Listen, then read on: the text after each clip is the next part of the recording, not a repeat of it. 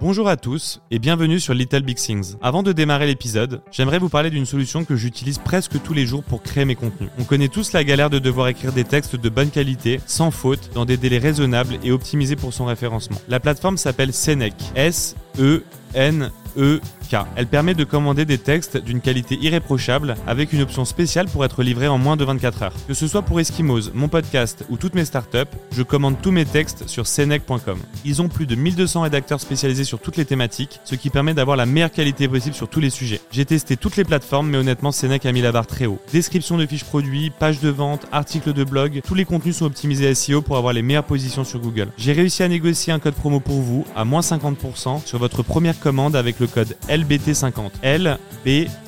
Comme Little Big Things 50. J'en profite pour vous remercier pour votre soutien inconditionnel depuis le début qui m'a permis de rentrer dans le top 10 des podcasts business les plus écoutés en France. Pensez à mettre 5 étoiles sur la plateforme où vous m'écoutez. C'est pas grand chose pour vous, mais moi ça m'aide énormément pour le référencement. Encore merci infiniment à tous. À très vite les amis et bonne écoute.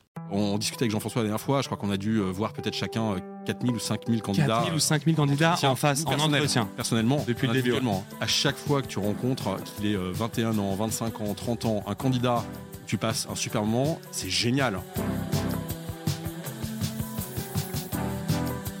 Déjà, t'es associé du monde. T'as, je crois que t'as Le- le- 200 associés aujourd'hui. Aujourd'hui, on a euh, 30% de la valeur qui est partagée effectivement avec les équipes. Voilà. Donc déjà,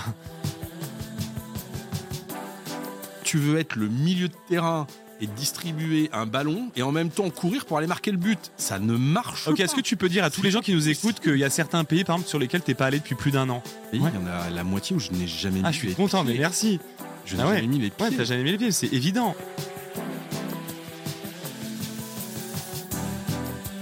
Moi, je suis un gros feignant. Et j'invite tous les gens. Mais les entrepreneurs, les bons entrepreneurs sont souvent feignants. hein. J'invite En fait, il faut toujours dire la même chose. Cette tâche-là, aujourd'hui, je la fais. C'est manuel. Très bien. Dans 5 ans, je vais en faire 300 fois la même chose dans la journée. Ça marche ou ça marche pas? Non, ça marche pas. Donc, du coup, comment j'automatise ce truc-là? Bonjour à tous et bienvenue sur le podcast euh, Little Big Things. Aujourd'hui, j'ai la chance de recevoir euh, Olivier Brouran, le PDG et fondateur de Mantou. Salut Olivier, Salut, ça va? Ça va bien et toi? Super, merci d'avoir euh, accepté mon invitation. bah, C'est un grand Et, plaisir. et je suis très content de t'avoir parce que euh, si j'ai lancé ce podcast, c'est aussi pour pouvoir euh, euh, avoir la chance de, faire intervenir des entrepreneurs qui, sont pour moi des entrepreneurs à succès, mais qu'on voit. Enfin, qu'on voit peu dans les médias. Moi, je trouve que c'est intéressant euh, de voir des, des entrepreneurs justement qui apportent euh, des réelles innova- des innovations dans certains secteurs, pardon, qui vont euh, lever des fonds, etc. Mais je trouve ça bien aussi qu'on puisse parler euh, des entrepreneurs. Attends, je je je dis pas qu'il y a il y a deux il y a deux types d'entrepreneurs, mais des entrepreneurs là qui sont un peu plus dans l'ombre et qui pourtant euh, ont, ont des boîtes euh, incroyables. Est-ce que tu peux te, te présenter pour euh, ceux qui te connaissent pas et présenter Mantou Ok. Bah écoute, je m'appelle Olivier Brouran. J'ai 48 ans, je suis euh, marié, j'ai quatre enfants qui ont entre 16 ans et 22 ans. Et euh, j'ai créé euh, euh, Mantou, qui avant s'appelait Amaris, en 2007, euh, cofondateur de, de l'entreprise que je dirige aujourd'hui, qui est un, un groupe de conseils et de services aux entreprises, qui aujourd'hui compte euh, une dizaine de milliers de personnes et qui euh, approche le milliard de, de chiffre d'affaires. Voilà. Ok. Euh, donc donc c'est en 2007 que vous avez créé 2007, l'entreprise on a démarré. 2007 et donc ça s'appelait Amaris? Exactement. Ok, et donc du coup, euh, euh, est-ce que tu peux nous raconter, voilà, moi ce qui m'intéresse avant le début d'Amaris, qu'est-ce que tu faisais avant et comment tu es arrivé au lancement d'Amaris et du coup on va parler, parler plus de Mantou. Oula, alors après, il faut que je réfléchisse à, à- à la genèse Ouais. euh, de où est-ce que Est-ce ça que a tu as travaillé avant Mantou Combien de temps Ouais. Dans combien de boîtes Dans Bah, le même secteur ou pas? Ouais, j'ai- travaillé pendant une dizaine d'années dans le secteur du conseil du service. D'abord euh, en Belgique, ensuite à, à, à l'international, avant de créer euh, Amaris en 2007. Mais la, la question de la genèse, euh, c'est encore une autre histoire. Finalement, c'est euh, où est-ce que ça remonte? Moi, je te dirais que ça remonte en, en école d'ingénieur et en école de commerce après. J'ai fait un MBA Mm. où euh, on a découvert et j'ai découvert l'associatif sur plein de formats différents. Et ça, c'est quelque chose qui m'a donné l'envie de faire des projets, tu vois, Mm. où tu découvres. tu vois, j'étais à l'INSA en école d'ingénieur. Ok. On organisait les 24 heures l'INSA, qui était euh, une grosse fête étudiante, 100 000 personnes, Mm. une course de vélo pendant le week-end. Oui. Euh, et on était dans l'orga, je sais pas, on devait être une, cinquantaine dans l'organisation, où euh, on montait à 100 pendant l'événement. Mm. Et c'est un projet d'un an, tu dois lever tes sponsors, tu dois gérer tes équipes. Et, et finalement, c'est à petite échelle, Mm. sans moyens, exactement la même chose que ce que tu vas faire Bien dans sûr. entreprise. C'est marrant que tu dis ça parce que quand je reçois plein d'entrepreneurs ici, et souvent justement sur la, la genèse de l'histoire, en fait, il y a toujours des, des premiers projets euh, à l'école, des projets associatifs, ça peut être tout et n'importe quoi. Et euh, je sais plus où je t'avais entendu dire ça, mais finalement, ça dépend de la référence qu'on a. Mais l'entrepreneuriat, qu'on ait 10 000 salariés, euh, 1000, 100 ou qu'on lance une association avec 5 personnes, c'est les mêmes mécanismes. Il suffit juste après d'évoluer. Je trouvais ça super intéressant. Ouais, c'est vrai. Et on, on demandait aussi, euh, euh, voilà, ça doit être super euh, compliqué, 10 000 personnes, etc. Et tu disais un truc su- su- super intéressant qui était que c'est pas plus facile ou plus dur que quand vous étiez 3-4 euh, au début, tu vois. Oui, C'est une question de référence finalement, la difficulté dans ça. Et, puis- et puis finalement, c'est aussi une question du nombre de personnes avec lesquelles tu travailles au quotidien. Aussi, ouais. Euh, et finalement, si tu fais le parallèle, euh, quand Ouais. tu es dans une association étudiante, t'as pas de moyens, il faut se débrouiller tout seul. Euh, tu dois convaincre des gens euh, de- de- d'aller faire des choses et de s'impliquer alors qu'ils sont pas payés. Euh, et finalement, c'est quand même autrement plus complexe. C'est ça. Bah oui, quand même. Entraîner les gens déjà, c'est ça le, Bah oui. le début de l'entrepreneuriat. Et, et- et finalement, après, euh, c'est vrai qu'au quotidien, euh, je, je- tu travailles avec un Mm. certain nombre de, de personnes. Alors évidemment, qui sont de plus en plus capables de te challenger, de, de, tirer vers le haut ou de te montrer Mm. tes limites aussi. Mais quelque part, au quotidien, je, je, je pense que tu... c'est le prix de l'erreur qui est différent. C'est le coût de la responsabilité que tu portes, où effectivement, tu as une responsabilité, et on l'a vu pendant le Covid ou ailleurs, en tant Ouais. que dirigeant, sur euh, euh, l'impact que tu peux avoir par tes décisions, qu'elles soient bonnes ou mauvaises, sur euh, les gens qui euh, travaillent pour toi, les territoires sur lesquels tu opères, etc. Quoi. Là, C'est- là oui, C'est super juste parce qu'en fait, on devrait dès le début euh, voir, euh, tu vois, que sur les, les on, on devrait repérer les entrepreneurs finalement assez tôt à l'école, un petit peu comme des joueurs de foot professionnels, Ouais. et voir à quel point, pour une association par exemple, un B2, quoi que ce soit, voir à quel point quelqu'un est capable de faire preuve de leadership, d'embarquer les gens. Et déjà ça, pour moi, c'est ça la fibre entrepreneuriale. Au-delà de, de, de la connaissance qu'on peut avoir à l'école, il y a aussi le leadership, la capacité d'embarquer. Alors, bah, tu as, raison, et c'est d'ailleurs un, un- un des sujets qui, qui nous intéresse et sur lequel on réfléchit euh, sur euh, un sujet autour du- d'une école, parce que quelque part, euh, tu as une partie de gens. euh, on, on- Vous réfléchissez, excuse-moi de couper, de, de lancer une école avec Mantou ou pas du tout? C'est- ça fait partie des projets sur lesquels on réfléchit autour d'une thématique de l'éducation, euh, de Ah ouais. l'entrepreneuriat, euh, ça, et puis donner des chances, euh, la chance aux jeunes, qui a toujours été dans, ça a été, un- c'est toujours un mantra chez nous, tu vois, de, de- de donner euh, sa, sa- sa chance à, aux jeunes. Et Mm. finalement, on réfléchit sur euh, comment on pourrait faire ça, parce que tu as toute une partie de, de, de population, euh, de jeunes, Mm. qui sont très talentueux, mais qui n'ont pas forcément la chance ou la capacité à aller passer dans les fourches codines, si on prend en France, d'un système éducatif qui marche très bien pour 5% de la population, il est Oui. vraiment hors norme, mais pour la grande majorité des gens, Mm. il n'est pas toujours Il adapté. y a un énorme, euh, un énorme sujet. Est-ce que, tu y penses aussi pour tes recrutements chez Mantou Parce que moi, chez Eskimos, à ma plus petite échelle, on a lancé une école, on a lancé un Ouais. bootcamp et sur nos métiers qui sont très difficiles, euh, il y, a, il y a très peu de talent parce que justement, il n'y a pas d'école. Est-ce qu'il peut y avoir un sujet? On sait que d'ailleurs, euh, la grande réussite de Bouygues, euh, c'était justement de- d'avoir des écoles d'ingé pour recruter les meilleurs et c'est comme ça, je pense que leur succès est venu. Est-ce que c'est un petit peu ça finalement la seconde étape? Là, on accélère. Je vais revenir après sur la genèse qu'on va un peu, on va, on va direct à la fin du, du chapitre. Mais voilà, est-ce que les écoles, c'est aussi pour permettre de recruter des bons talents euh, chez Mantou Alors, oui, euh, tu vois, par exemple, Mais pas que.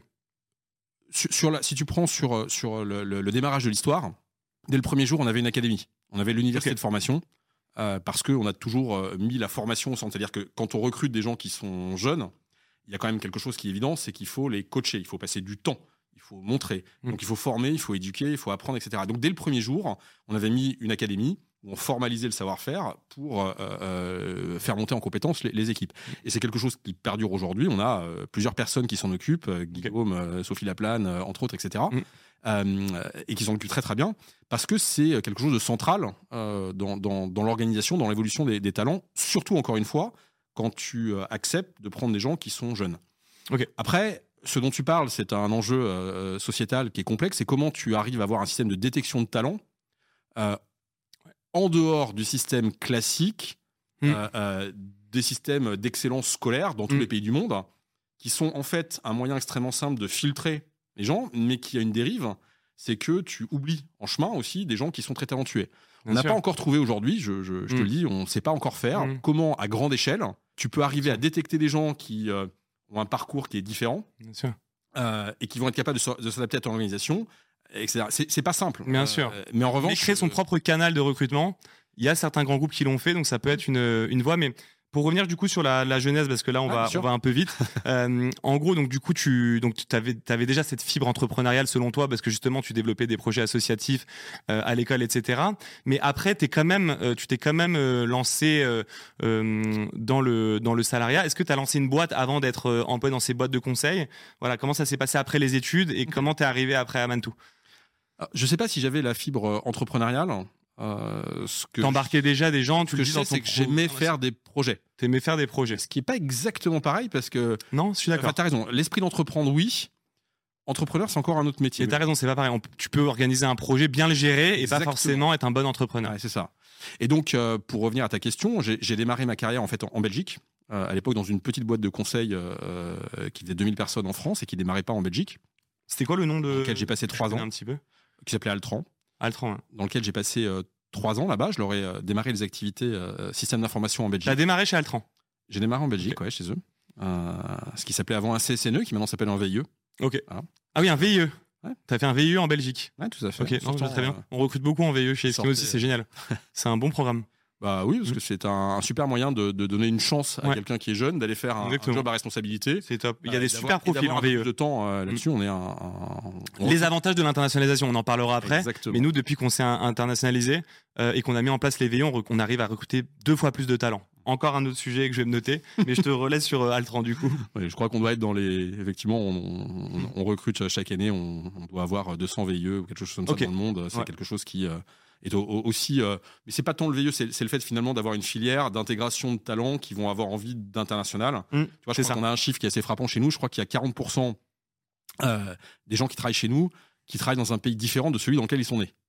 C'est Euh, génial. Et c'est pour ça que non, c'est super intéressant ce que tu dis, c'est parce que moi je disais VIE, en fait on est dans un monde qui se globalise et une- il y a une envie d'internationalisation. Ouais. Donc le fait de s'internationaliser, ça donne un, un pouvoir énorme aussi pour la mobilité interne. Ouais. Plutôt que de perdre quelqu'un qui voudrait déménager, par exemple, euh, je dis une bêtise chez nous euh, en Espagne, Oui. on peut continuer de l'avoir et C'est le ça. faire monter. Ouais. Et je sais que toi, tu nous parleras après, mais je sais que vous êtes présent dans beaucoup de pays. Ça, ça a dû aussi beaucoup vous aider parce qu'encore une fois, on, il peut y avoir des cycles de vie. Tu, tu- tu offres Tu des peux garder de quelqu'un carrière, 10 ans alors que tu aurais pu le garder que 2 ans. Ouais, et puis on a des gens qui ont déjà fait chez nous 4, 5 pays. C'est ça. euh, qui ont Et dans le conseil, garder les gens, c'est aussi vecteur de croissance. On l'a vu, euh, euh, je sais plus quelle boîte de conseil c'était, parce que je veux pas dire de bêtises, vu qu'ils ont eu des problèmes de, de turnover importants qui ont eu un impact énorme sur le, sur le chiffre d'affaires. Euh, ils ont eu un turnover, je crois, de 50% de leurs effectifs sur un an. Et il y a eu un impact sur le CA et sur le résultat Mm. du groupe. Euh, donc du coup, on le sait dans le conseil que le- la clé, c'est quand même aussi le, le churn. Altran, du coup, euh, donc tu, tu développes pour Altran le, la, branche Je la branche démarre, conseil, oui, voilà, en j'ai Tu, tu 22 lances le marché. euh, Je sors, je, je fais mon école d'ingénieur l'INSA. Après, je fais un MBA, ce qu'on pouvait encore faire en sortant de l'école euh, Ok. d'ingénieur. C'est jeune, 22 ans pour développer un pays. euh, Oui. ouais. Oui, mais c'est- Ils ont fait confiance. Exactement, et c'est quelque chose qui m'a marqué, qui est dans mon ADN et dans l'ADN de, de Mantou, parce que finalement, euh, ça marchait avec moi, et du Ouais. coup, il n'y a pas de raison que ça marche pas euh, avec d'autres aussi, à partir du moment où tu as une organisation qui va, euh, qui va le faire. Qui suit derrière. Ouais. T'as le backup. Et donc voilà, donc de 22 à 25 ans, je leur ai développé l'activité euh, système d'info en Belgique, euh, qu'on a monté à 100, je sais plus, peut-être 100, 120 personnes ou quelque De chose comme 0 ça. à 120. Voilà. Et j'en suis parti au bout de 3 C'est ans. pas commun quand même. Hein, je, te, je me permets de le dire, mais 0 à 120, c'est déjà. C'est déjà une belle réussite, quoi. C'est, parce que from scratch lancer un pays. Bon après il y avait le groupe derrière, j'imagine qu'ils ont mis des infrastructures, peut-être le, le- les moyens, sales, etc. Mais euh, c'est peut-être plus facile comme ça qu'une boîte oui, qui se lancerait de, de zéro sans, Oui, for- sans, forcément, oui. sans le groupe derrière. Mais ok. Donc de 0 à Oui, 120. puis, euh, euh, finalement, euh, quand t'as pas de référence, euh, on te forme pour ça. et bah, finalement, euh, tu vas être capable de faire des choses. Et c'est Oui. un, un mantra qu'on a nous répliqué euh, aujourd'hui, qui est euh, finalement quand tu fais confiance à des gens pour faire quelque chose et qui sont jeunes, tu vas pas te mettre de barrière. Tu vas te poser la question de comment on fait, plutôt de pourquoi c'est pas possible. Donc ça, c'est intéressant. Est-ce que t'as pas galéré? Parce que nous, on a essayé de lancer la Belgique parce que c'est un, des- un on, on- on y arrive presque le moins, j'ai envie de te dire, euh, parce qu'il y a trois langues, c'est un bordel. Est-ce que ça n'a pas été compliqué ça? Je te pose cette question-là par rapport à mon expérience. Parce qu'ils parlent trois langues, on- Ouais. il y a beaucoup de sièges, mais finalement peu d'opérations directement dans le pays. Euh, moi, j'ai vécu Voilà. 7 ans en Belgique. euh, J'ai deux enfants qui sont nés là-bas, donc euh, c'est un pays que j'aime beaucoup euh, et que j'ai trouvé absolument génial. Mais en termes de business, C'est bah, c'est vrai. Moi, je trouve que c'est agréable. C'est un pays qui est agréable. Les gens sont sympas pour rencontrer ça oui. des clients. C'est agréable. Les relations business sont, sont, sont agréables. Après, oui, il y a la concurrence. Oui, il y a trois langues. Mm. C'est sûr qu'effectivement, euh, si on arrive avec euh, les, les gros sabots français en Belgique, que tu fais pas l'effort en Flandre d'aller apprendre un peu de, de- de flamand Mm. pour aller discuter et moins faire l'effort. En fait, c'est un petit, je trouve que c'est un petit pays avec trois langues différentes. Donc du coup, euh, l'un dans l'autre, ça, ça, divise, on va dire, le CERN. Donc faut, faut, faut adresser trois langues en même temps, trois, on va dire, presque trois pays, trois mini pays en même temps dans un dans un plus dans un pays en termes de croissance. Oui, c'est pour ça que je te parle. Tu, peux traverser le pays effectivement 100 km, euh, c'est vrai. Mais euh, non, mais c'est un pays que j'ai vraiment beaucoup aimé et qui a en plus euh, une, caractéristique internationale qui est marquée. C'est très agréable. et pour y vivre, c'est vraiment génial. C'est hmm. très agréable. Ça, pour le coup, dans le cadre d'une internationalisation, c'est, je pense que la Belgique est essentielle en Europe. Comme la Suisse d'ailleurs. Hein, tu nous en parleras aussi parce que je crois que tu. on a démarré, on a démarré là-bas. Vous avez démarré en Suisse. Marie, ça a démarré en Suisse. Ok, donc euh, trois ans, donc attends, tu, tu passes de 0 à 100. Qu'est-ce qui fait du coup que tu euh, tu décides de partir après de là-bas ou pas euh, Parce que j'imagine que tu devais avoir une place assez confortable aussi quand tu passes de 0 à 120. Très très, effectivement, c'était un super bon job, etc. J'étais avec des gens que j'aimais beaucoup. D'ailleurs, euh, l'un est devenu mon associé, Jean-François, euh, qui à l'époque bossait avec moi, est aujourd'hui euh, un, des associés du groupe. Ok, d'accord. Ah, je, bossais à l'époque avec quelqu'un qui s'appelle Étienne Cadre, qui s'occupait du recrutement pour moi et qui est maintenant le DRH de Mantou. Donc tu vois, c'est ah c'est incroyable ça. Vous êtes combien d'associés du coup chez Mantou, on va dire à la base, et après vous êtes monté à combien? Parce que j'imagine que vous en avez beaucoup plus maintenant, mais à la base vous étiez combien? Et voilà. On a on a démarré à plusieurs. On mm. était quatre. Jean-François nous a rejoint très rapidement, donc cinq. Et aujourd'hui, bah, Jean-François et moi on assure la direction de l'entreprise et les autres associés sont progressivement partis selon les, les envies. Ok, c'est quoi vos rôles du coup à Jean-François et toi euh, Voilà, est-ce que vous avez un petit peu les mêmes missions ou vous avez vraiment des branches différentes dans le, dans le développement?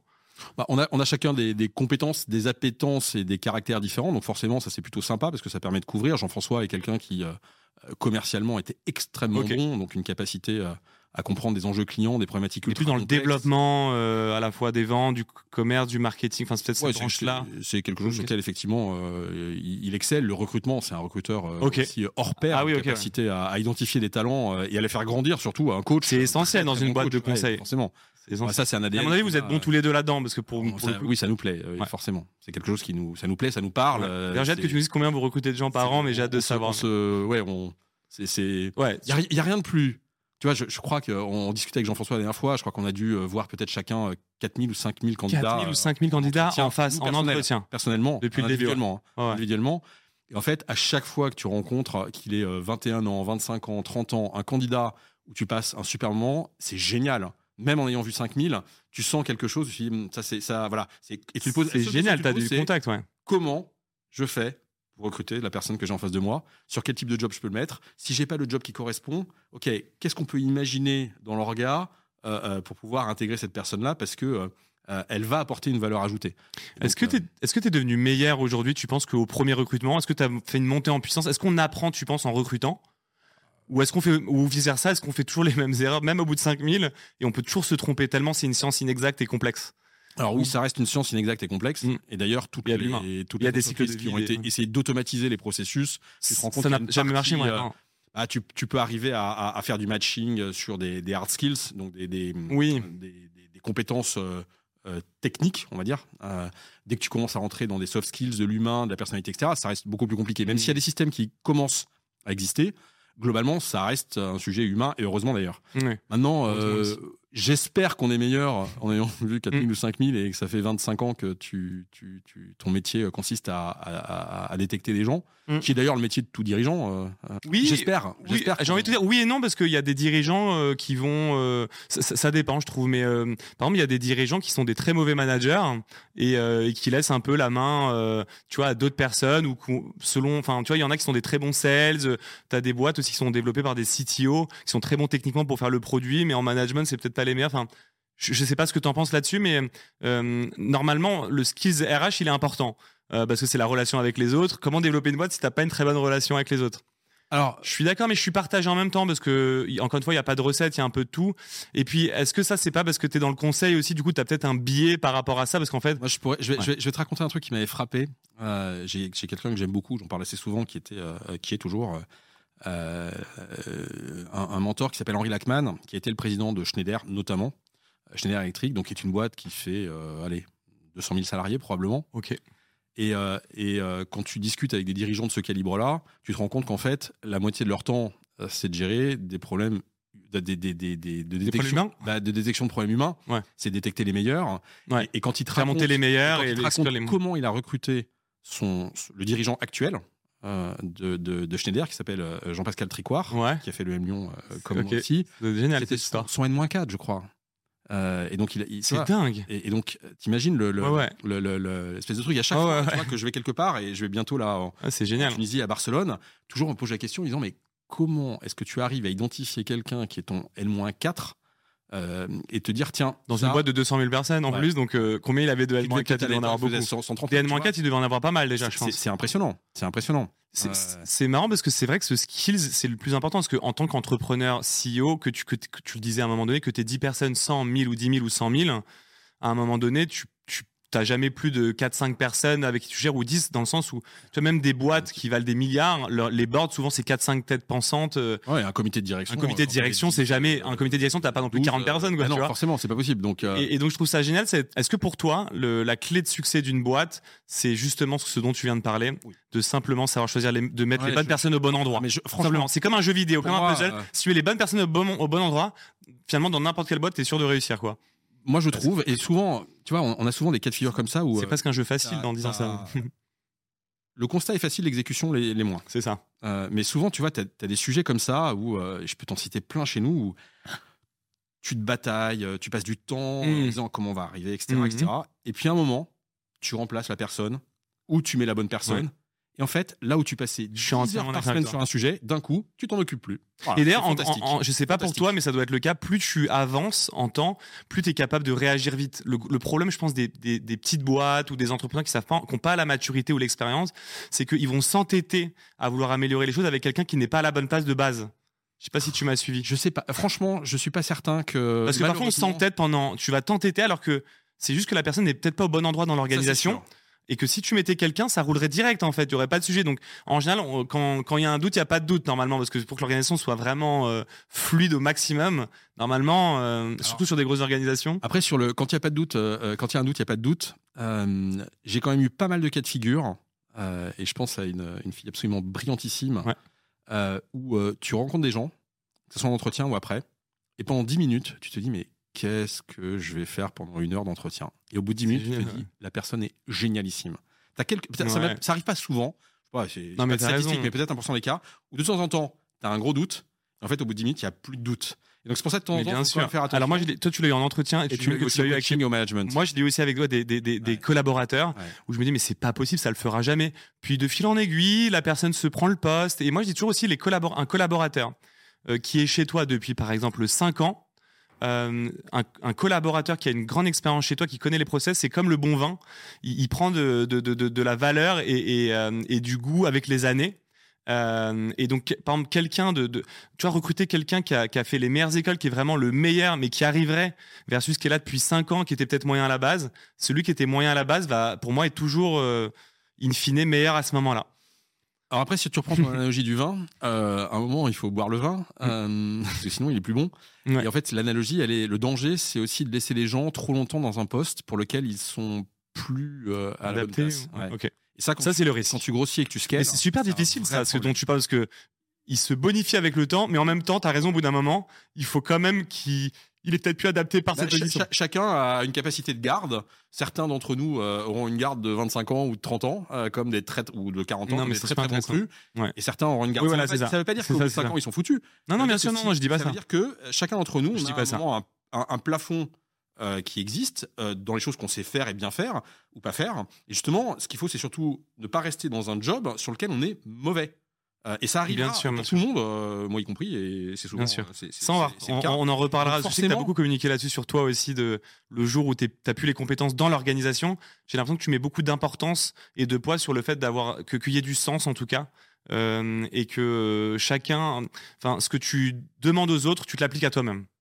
Alors en tout ça, cas. je sais pas. Là, pour le coup, il faudrait. Bah, c'est pour l'organisation, parce que Je si, pas parce que tu que les gens chez moi. si, parce que tu dis que le jour où tu n'es plus Bah, euh, apte à exercer ton poste, ton- tu, ton job tu le lâcherais. Mais de- depuis 15 ans, le job, de toute façon, a changé en fait. Euh, je fais plus du tout la même chose aujourd'hui. que Évidemment. je il y a deux ans, cinq ans. Évidemment. etc. Donc ton job change. Ouais. Euh, et, et- et heureusement. Après, euh, ce que je m'applique à moi-même, ce que je dis tout le temps, je suis pas Mm. certain que je sois toujours euh, un, un exemple, tu essayes de Bien le faire sûr. comme tu peux, tu as l'impression de le faire, et puis de temps en temps, il faut que les gens te rappellent. Non, je disais pas que toi. tu étais l'entrepreneur parfait. J'imagine qu'on on est tous perfectibles, mais en tout cas, le fait et- de et- dire que non, mais tu veux qui que tout le monde d'avoir, euh, autour de toi des gens qui de temps en temps euh, te disent bon tiens on va les, Ok. on, on va on va les dîner. ça, c'est important d'avoir des gens qui te Euh, qui peuvent te prendre entre quatre yeux. Il y en a Les- beaucoup qui les- peuvent le faire chez toi. Il y en a au moins il y en a au moins trois qui le font. Ok. Il y en a trois qui le font et. Voilà. Et heureusement d'ailleurs, je les remercie. Ils savent très bien qui c'est, donc Ok. Remercie. Euh, même si c'est pas toujours facile euh, d'avoir euh, quelqu'un qui te dit tiens écoute, C'est pas facile. il faut qu'on aille dîner parce que là, Mais c'est la force d'un dirigeant là, aussi, de savoir accepter ça la critique et de se remettre en question ouais, pour progresser. ça, empêche que c'est pas toujours simple. Pas mais toujours ça. mais quelque part voilà. Et ce qui est compliqué, c'est d'arriver à mettre en place les conditions pour que ça se produise. Et puis euh, de se rendre compte quand les conditions euh, sont plus là, que tu es en train de faire une connerie et qu'il faut que tu fasses attention. Bien sûr. Euh, Alors du coup, je, rev- je, je repars, je reviens dans le passé, on était à Altran. Euh, en fait, c'est marrant parce que je développe un podcast et en fait, moi, j'ai une, j'ai une pensée en arborescence. Euh, ce qui est un peu différent de la pensée un peu structurée. La pensée en arborescence, en gros, elle peut passer du sujet A au Hyper sujet bien. E, au, au Z et revenir au B. Donc du coup, moi, je me sens à l'aise, mais j'ai peur que, ça c'est pour le- mon podcast, que les gens m'écoutent et se disent, mais putain, mais il part dans tous les sens, qu'est-ce qu'il est, euh, qu'est-ce qu'il est en train de faire? Et même pour mes invités. Mais donc voilà, je, t'ai- je d'un faisais juste, d'un autre côté, euh, est-ce que tu changeras? Je pense pas. Bon bah alors. Je pense pas, je sais pas faire autrement, mais euh, peut-être qu'il y a des gens qui m'écoutent et qui me regardent, qui ont une pensée en arborescence aussi, qui vont s'éclater.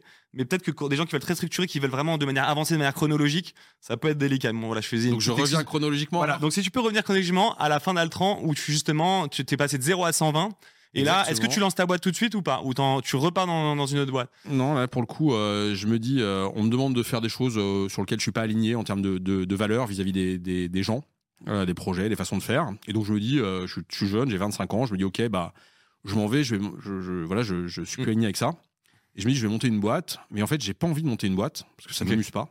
Euh, Pourquoi tu voulais monter une boîte si ça t'amuse parce qu'en fait, je, me disais, je, m'en vais pour aller faire La même chose la même chose, mais sans les contraintes qu'on me demande d'avoir. Et en fait, j'avais pas envie de le faire parce que, que- le, le métier que je faisais, je le trouvais intéressant. Ok. Euh, vraiment, ce que j'ai. Pourquoi t'es parti du coup si c'était intéressant? Parce qu'on me demandait, encore une fois, on mettait des contraintes. La boîte était cotée en bourse. Ok. Et on mettait des contraintes que je trouvais une hérésie absolue opérationnellement, Ok. mais qui servaient le cours J'ai de bourse. compris. Voilà. Et ça me plaisait pas. Ah, c'est pour ça que tu veux garder la liberté aussi chez Mantou, ça c'est Ah oui, intéressant. c'est pour ça que l'indépendance est au cœur du système. L'indépendance, c'est au cœur du En système. fait, pour j'ai souffert a souffert de ce manque de. euh, une financiarisation de l'économie qui te conduit à, à des comportements qui sont contraires. Et on le voit aujourd'hui avec les startups aussi qui lèvent des fonds, hein, bien par sûr, bien ailleurs. sûr, bien sûr, bien sûr. En fait, Ouais. euh, j'ai vu des. alors, La disparité entre l'opérationnel et Ouais, les, ouais. les- les besoins financiers, c'est ça j'ai- vu des startups aujourd'hui qui ont levé des fonds et dont le métier consiste plus à développer la boîte par rapport à son raison d'être, son objectif, ce qu'elle doit faire, mais à Évidemment. développer la boîte pour la prochaine levée de fonds. Évidemment. Et pour la croissance aussi, la croissance et- des chiffres. Bah, à la limite, si la croissance fait partie de ton projet et qui est intégrée, ok. Mais quand on développe pour le purpose, c'est la levée de fonds ou l'exit, c'est plus le même métier. Et c'est malheureusement le cas. Euh, c'est aussi ce qui m'anime quand j'essaie d'aider des, des- des entreprises. Ouais, super intéressant. Et donc, T'as dû te brouiller déjà avec des fonds des trucs. T'as déjà été dans des boards. Je suis sûr que t'as une anecdote autour de ça ou toi t'étais peut-être plus en mode entrepreneur parce que moi je vis un peu la même chose quand t'es entrepreneur euh, slash investisseur. Parfois t'es au- dans un board entre financiers d'investisseurs et il y a l'âme d'entrepreneur qui remonte et qui dit non mais les gars euh, c'est compliqué moi, parfois. moi, je moi, crois à l'intelligence collective. Euh. Et quelque part, euh, euh, il y a très peu. Vraiment, pour, pour la- l'activité d'investisseur, pour moi, c'est vraiment un très petit oui, oui, partie. tu nous en parleras d'ailleurs à la fin, mais je sais que tu aussi investis. Et dans les quelques boards que, que je fais, au contraire, je trouve que c'est intéressant. Et je peux donner un exemple d'une des boîtes Mm. euh, dans lequel, euh, euh, à un moment, se posait la question sur euh, décision sur des, des BSPCE, donc Ouais. des, des- des bons de souscription euh, Ouais. pour les salariés. Mm. Et en fait, j'aurais moi fait en tant qu'entrepreneur quelque chose sur lequel euh, le fonds qui était présent, euh, Jean-Marc euh, se reconnaîtra, me dit non Olivier, c'est une énorme bêtise. Et, et il m'a expliqué pourquoi c'était une bêtise et de quelque Ah. chose effectivement que j'avais pas intégré. Et tu dis ah c'est pas bête, effectivement tu as bien raison. Et donc c'est là où euh, chacun chacun a son truc. La question c'est de savoir sur quoi tu te sens légitime. C'est sûr que dans une boîte aujourd'hui, quand on parle de problématiques HR, de scaling, d'international, Hmm. je me sens lég- légitime. Mhm. Je Quand on parle de produits, euh, euh, je me sens moins légitime. Quand on parle de financement, de structuration, de levée de fonds, c'est pas mon truc. Quoi. Ouais, je, je- suis mal placé. J'ai jamais Oui, mais- levé, oui, euh, jamais levé un Oui, mais quand tu mets, quand tu montes ta boîte aussi loin, tu as une culture financière quand même qui fait Certes, que tu mais peux- ça n'a rien à voir. Même si ça n'a rien à voir, tu as quand même une bonne culture financière. c'est comme de tout. Je suis d'accord. Mm. Évidemment, tu peux pas monter. Une, enfin, à mon sens, tu peux pas diriger une boîte sans voir euh, le sens Ouais. du fait que le, le PNL finit par faire vivre et la culture financière. Néanmoins, euh, c'est pas exactement la même chose là, c'était vraiment. Oui, les fonds avec des fonds de VC qui vont chercher des valos et ça, c'est un peu différent. Ouais, en, fait, c'était, c'était. Je, je, vais donner l'exemple comme ça. C'était quelqu'un qui voulait sortir du capital pour des raisons de santé tout à fait compréhensibles, mm. et donc se poser la question de racheter. Et en fait, moi, je trouve ça OK de racheter cette personne-là. Et ce que le fond me disait en disant oui, mais là, on va créer un précédent qui est terrible parce que pour tous les gens, ça va cristalliser pour eux le fait que les parts valent quelque chose réellement, parce que dans la majorité des startups, les fonds, c'est virtuel. Hein, mmh, bien sûr. Quelque chose là. Et en fait, ça peut générer une espèce d'onde de choc massive euh, dans l'entreprise, que les gens euh, euh, aient, une, une, une, façon d'appréhender leur patrimoine radicalement différente. Et il avait raison. Et il avait raison. Alors que dans, une, dans une, entreprise, la tienne euh, mm. ou, d'autres, etc., euh, qui sont bootstrappés ou, mm. euh, ou, là, tu te poserais pas cette question-là. Évidemment, évidemment, tu as entièrement raison. D'ailleurs, ça c'est encore un truc que je voulais voir avec toi qui va être super intéressant, c'est la valeur financière versus la, la valeur de marché. Je sais pas si c'est toi qui en as parlé ou pas, mais je trouvais ça intéressant et je sais pas si tu avais vu la petite vidéo qui avait été virale sur internet où en fait tu as un, un, un, gars qui décide de valoriser sa boîte 10 milliards. En fait, il investit 100 euros dans sa boîte sur une valorisation de, de 10 milliards, donc il a 0,00001% avec cet investissement et sa boîte vaut 10 milliards. Donc ça c'est la valeur financière. et la valeur de marché c'est qu'elle vaut, euh, il y en a comme ça elle vaut zéro presque. Il y en a comme ça côté en bourse, hein, qui et il y en a comme ça côté en bourse. directe en bourse. Euh, en expliquant. Qu'est-ce que tu en penses de ça de la valeur 400 millions, c'est complètement fictif. Voilà. C'est complètement fictif. D'ailleurs, euh, même en France, quand on parle de licorne, on parle de valeur financière, encore une fois. C'est-à-dire qu'il y a un fonds qui a décidé de valoriser sur cette valeur-là. Mais la valeur marché, c'est la valeur réelle. C'est-à-dire que c'est comme mon appartement, je décide de le, de le valoriser euh, il vaudra le 100 millions, il vaudra, le prix que quelqu'un sera prêt à payer. Exactement. Qui pourra, qui pourra payer, qui, qui paiera. Bien sûr. Euh, ça, c'est la, la réalité des exits. La seule moment où il y a une réalité financière à une entreprise, c'est quand il y a un exit. Euh, Alors justement, pour ça, euh, tu vois, moi, pour moi, la, la, la réussite d'une boîte, c'est le projet, certes, et il y a plein de projets passionnants, mais c'est aussi la valeur qu'on arrive à créer, parfois en démarrant euh, de, très peu. Euh, Est-ce que tu penses pas que justement, euh, on voit trop l'entrepreneuriat et on, on, met en avant des sociétés sur la base de leurs valeurs financières euh, alors qu'on pourrait aussi mettre en avant, et c'est pour ça que je suis heureux de te recevoir aujourd'hui, parce que je sais que tu as démarré avec très peu d'argent. Mmh, je crois que c'était 40 000 euros. c'est ça. Hein, tu vois, j'ai la savante tête. bien, j'ai bien bossé. C'était le capital initial. Voilà, capital initial. De la société. Euh, t'as pas levé de fonds et du coup, tu as développé euh, ta boîte qui a une valeur énorme. Et moi, tu vois, c'est plus des entrepreneurs comme toi qui vont m'inspirer. Alors, je dis pas que des, des, des entrepreneurs qui vont bouleverser des marchés euh, ne vont pas m'intéresser. Au contraire, je trouve ça génial. Ça apporte de l'innovation. Ils, ils, ubérisent certains services. Parfois, ça marche, parfois, ça marche pas. On peut faire les deux. Euh, je te rassure. On peut faire les deux. On, a, on a, euh, je sais plus quel journaliste disait qu'on était l'ovni du conseil. Et effectivement, on est dans une catégorie dans le monde du conseil du service qui est euh, euh notre catégorie à part, parce qu'en fait, on a une couverture de métier euh, qui est mm. extrêmement large. On n'a pas parlé tout à l'heure, tu m'as demandé euh, de présenter, mais si j'explique le scope de ce qu'on couvre, tu verras qu'on est à la fois, on intervient à la fois sur la, la ce qu'on appelle le leadership advocacy, donc c'est comment on forme un dirigeant, pardon, pas enfin, comment on, on entraîne, on coach les dirigeants, comment on fait une raison d'être, euh, comment on fait euh, euh, une stratégie, etc. Et vous faites aussi de l'innovation pour les entreprises sur de, la partie technologique. technologique et digitale. Voilà, c'est pour ça que je... On a aussi du SaaS. on a un SaaS en fait qui est un, un outil qui sert l'intermédiation, qui permet l'achat, la gestion des achats de prestations intellectuelles. On a une activité qui est de talent management. Mmh. Et donc, si tu veux, et on a une autre partie qui est digital marketing experience, dans lequel on a un studio de réalité virtuelle, dans lequel on conçoit des. Je sais vous faites plein de choses. Vous avez plein de branches large. Euh, et, vous aidez des entreprises justement à innover technologiquement aussi, etc. Mais bien sûr, on va dire que vous êtes un peu les, les, les hommes de l'ombre, c'est-à-dire que quand le produit sort, on ne sait pas forcément qui a, a, bossé dessus. Et euh, c'est des métiers quand même qui restent moins sexy. Mais tout, tout, tout ce que je voulais dire, pardon, c'est que euh, moi, je suis aussi voilà beaucoup inspiré par le fait de créer une, une, valeur, hein, de créer de la valeur, de la valeur réelle, c'est-à-dire pas non plus simplement sur le, le montant de la, la levée du marché. Euh, mais aussi la, de, de, générer des revenus de la, de la avec de la croissance la, la, la, la, valeur, elle prend plein de formes. Euh, nous, ce qui, euh, ce qui fait partie des choses qui il suffit de voir Tesla d'ailleurs, hein, nous éclate, c'est une valeur financière qui est énorme. Et... Euh, oui, mais moi je peux te dire que c'est génial. Ce qui fait que, ce que ça nous éclate au quotidien, moi, c'est les histoires, les aventures entre, de, de, gens qu'on a chez nous qui ont eu des parcours euh, géniaux et sur lesquels tu te dis bah tiens j'ai eu l'impression quelque part de contribuer un, peu à, changer leur vie, avoir un impact, etc. Et moi c'est ce qui me drive. Bien sûr. Euh, Jean-François aussi, je n'en parle pas, mais les autres aussi. Bien sûr. Ce qui nous drive. Et, voilà. Et donc quelque part. Je dis pas qu'il y a un modèle meilleur qu'un autre. Hein. Je dis juste que ben, on, avec le, euh, la Startup Nation et, et, et, tout justement cette euphorie quand l'argent coûtait pas cher, il y a une euphorie sur les marchés. Et c'est vrai que on a beaucoup mis sur un piédestal, voilà, des sociétés qui levaient, etc.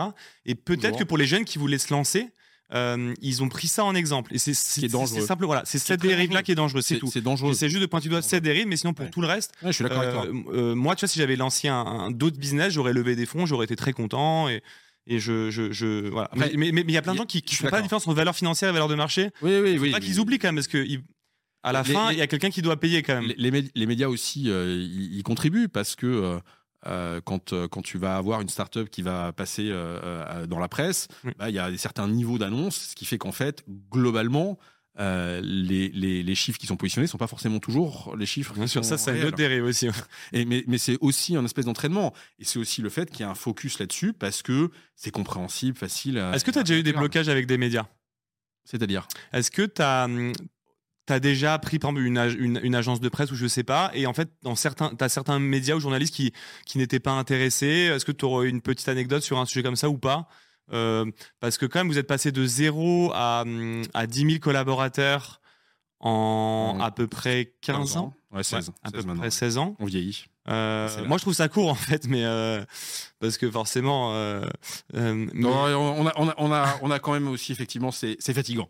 Euh, c'est fatigant, donc on l'a bien senti passer. Hein, mais bah, j'imagine. C'est ouais. travail. Mais dans cette période-là, est-ce que il euh, n'y a, pas certains moments où vous aurez pu être un peu mis en avant et, euh, et voilà.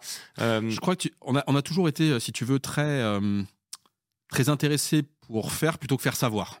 Voilà, c'est ça. Euh, vous êtes vraiment des, des, des, hommes de l'ombre. Oui, et puis c'est le conseil. Hein, les la, conseils, on, on, culture, on, en a jamais trop parlé dans des boîtes de conseils en réalité, non? Ça dépend, culturel ça dépend lesquels. ça dépend lesquels, mais globalement, si tu veux. Euh, on, on, fait, euh, on fait à peu près 40% de croissance par an. Ça veut dire que tous les 3 ans, tu doubles de taille. Euh, c'est-à-dire qu'en fait, tu cours un marathon en permanence à la vitesse d'un sprint. Euh, et donc, quand tu cours un marathon à la vitesse d'un sprint, tu n'as pas super le temps de regarder si ton short il est bien mis quoi tu vois non, non, clairement. Euh, ou euh, si effectivement ton dossard il faudrait le repeindre en rose etc t'as vraiment autre chose à faire euh, donc c'est un bon problème euh, voilà oui, ça n'empêche quand même qu'effectivement, on, on, on, a euh, des progrès à faire euh, en termes de mm. notoriété et, et, mm. et d'image de, de, de, de, notoriété de mm. l'entreprise, qui est aussi amplifié par un phénomène, tu en parlais tout à l'heure, on est dans 60 pays dans le monde. Donc en fait, on est une multinationale avec une petite taille. 10 000 personnes, ça reste petit dans le conseil. Dans... Très 60 pays, c'est ça? 60 pays.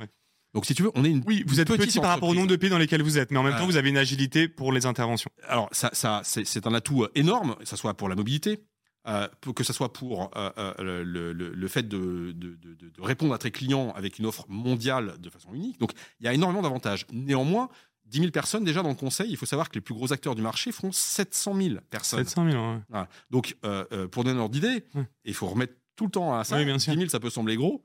ce n'est ni plus ni moins que certains de ce que mes confrères, mm. il n'y en a pas beaucoup, hein, heureusement, oui, vont recruter dans un mois. Euh, c'est ça. Donc, tout, tu vois, il faut toujours se remettre en perspective. Amazon a recruté l'année dernière, tu vois, par exemple, Amazon Bien a recruté l'année dernière. Alors, c'est pas du tout le même métier, mais un million de salariés. Alors, après, il y a un autre sujet. Il y a le nombre de. faut remettre en perspective les chiffres. Je suis d'accord, mais il... après, il y a le nombre de collaborateurs, mais il y a aussi euh, le résultat qui te reste à la fin. Parce que d'ailleurs, ça, ça faisait partie de mes questions. Euh, parfois, euh, à vouloir toujours être euh, très grand, très gros, parfois on, est plus gros, on fait plus de CA, mais on gagne moins à la fin. Ça, c'est un autre sujet que j'aurais parce que tu peux, en choisissant mieux ces projets, est-ce que parfois ça vaut le coup de passer de 10 000 à 700 000 Parce qu'en fait, quand ils sont 700 000, ils gagnent autant que quand ils étaient 200 000. Enfin, est-ce que en choisissant mieux vos projets, en, diminuant la croissance, vous pourriez pas gagner deux fois plus avec, avec le même nombre de personnes ou non, ça marche pas comme ça?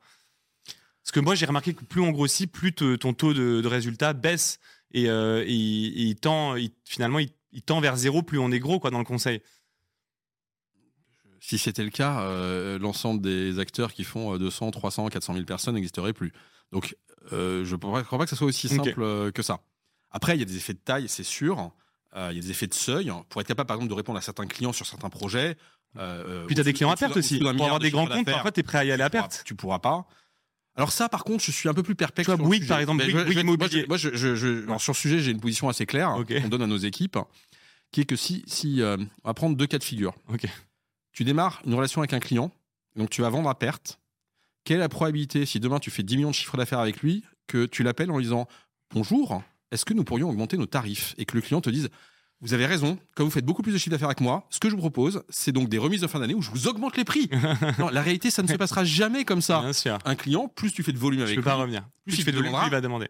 et, et c'est compréhensible et c'est comme ça. Ça veut dire que dans le temps, la probabilité que tes marges elles montent, moi j'y crois pas beaucoup. Je l'ai rarement vu. Ok, j'ai vu quelques cas brillants où effectivement tu vas transformer ton offre, ton positionnement, etc. Mais toute chose étant égale par ailleurs, plus tu vas faire de volume avec un client, il va te demander quelque part de faire des efforts de productivité et donc des efforts de prix. Évidemment. Donc j'ai un peu de mal à croire. Alors tu peux Oui, effectivement mais- augmenter ta, ta productivité sur certains types de projets, de structuration, etc. Bien sûr. Mais globalement, euh, euh, je, je- je pense que quand ton, ton premier prix, euh, il est dangereux d'aller détruire Peut-être que es meilleur, bon. peut-être que tu meilleur là-dessus, mais c'est vrai que bon, moi je prends l'exemple de Bouygues parce que j'avais un ami qui travaillait là-bas sur des gros projets immobiliers. Je sais que par exemple pour garder certains clients, il, y avait certains clients qui étaient à perte. Alors est-ce qu'ils avaient prévu qu'ils soient à perte au début Peut-être pas, mais mais tu vois quand tu as des très grands comptes sur des gros paniers moyens, euh, parfois tu es peut-être prêt à prendre des projets avec un peu moins de marge pour garder la relation.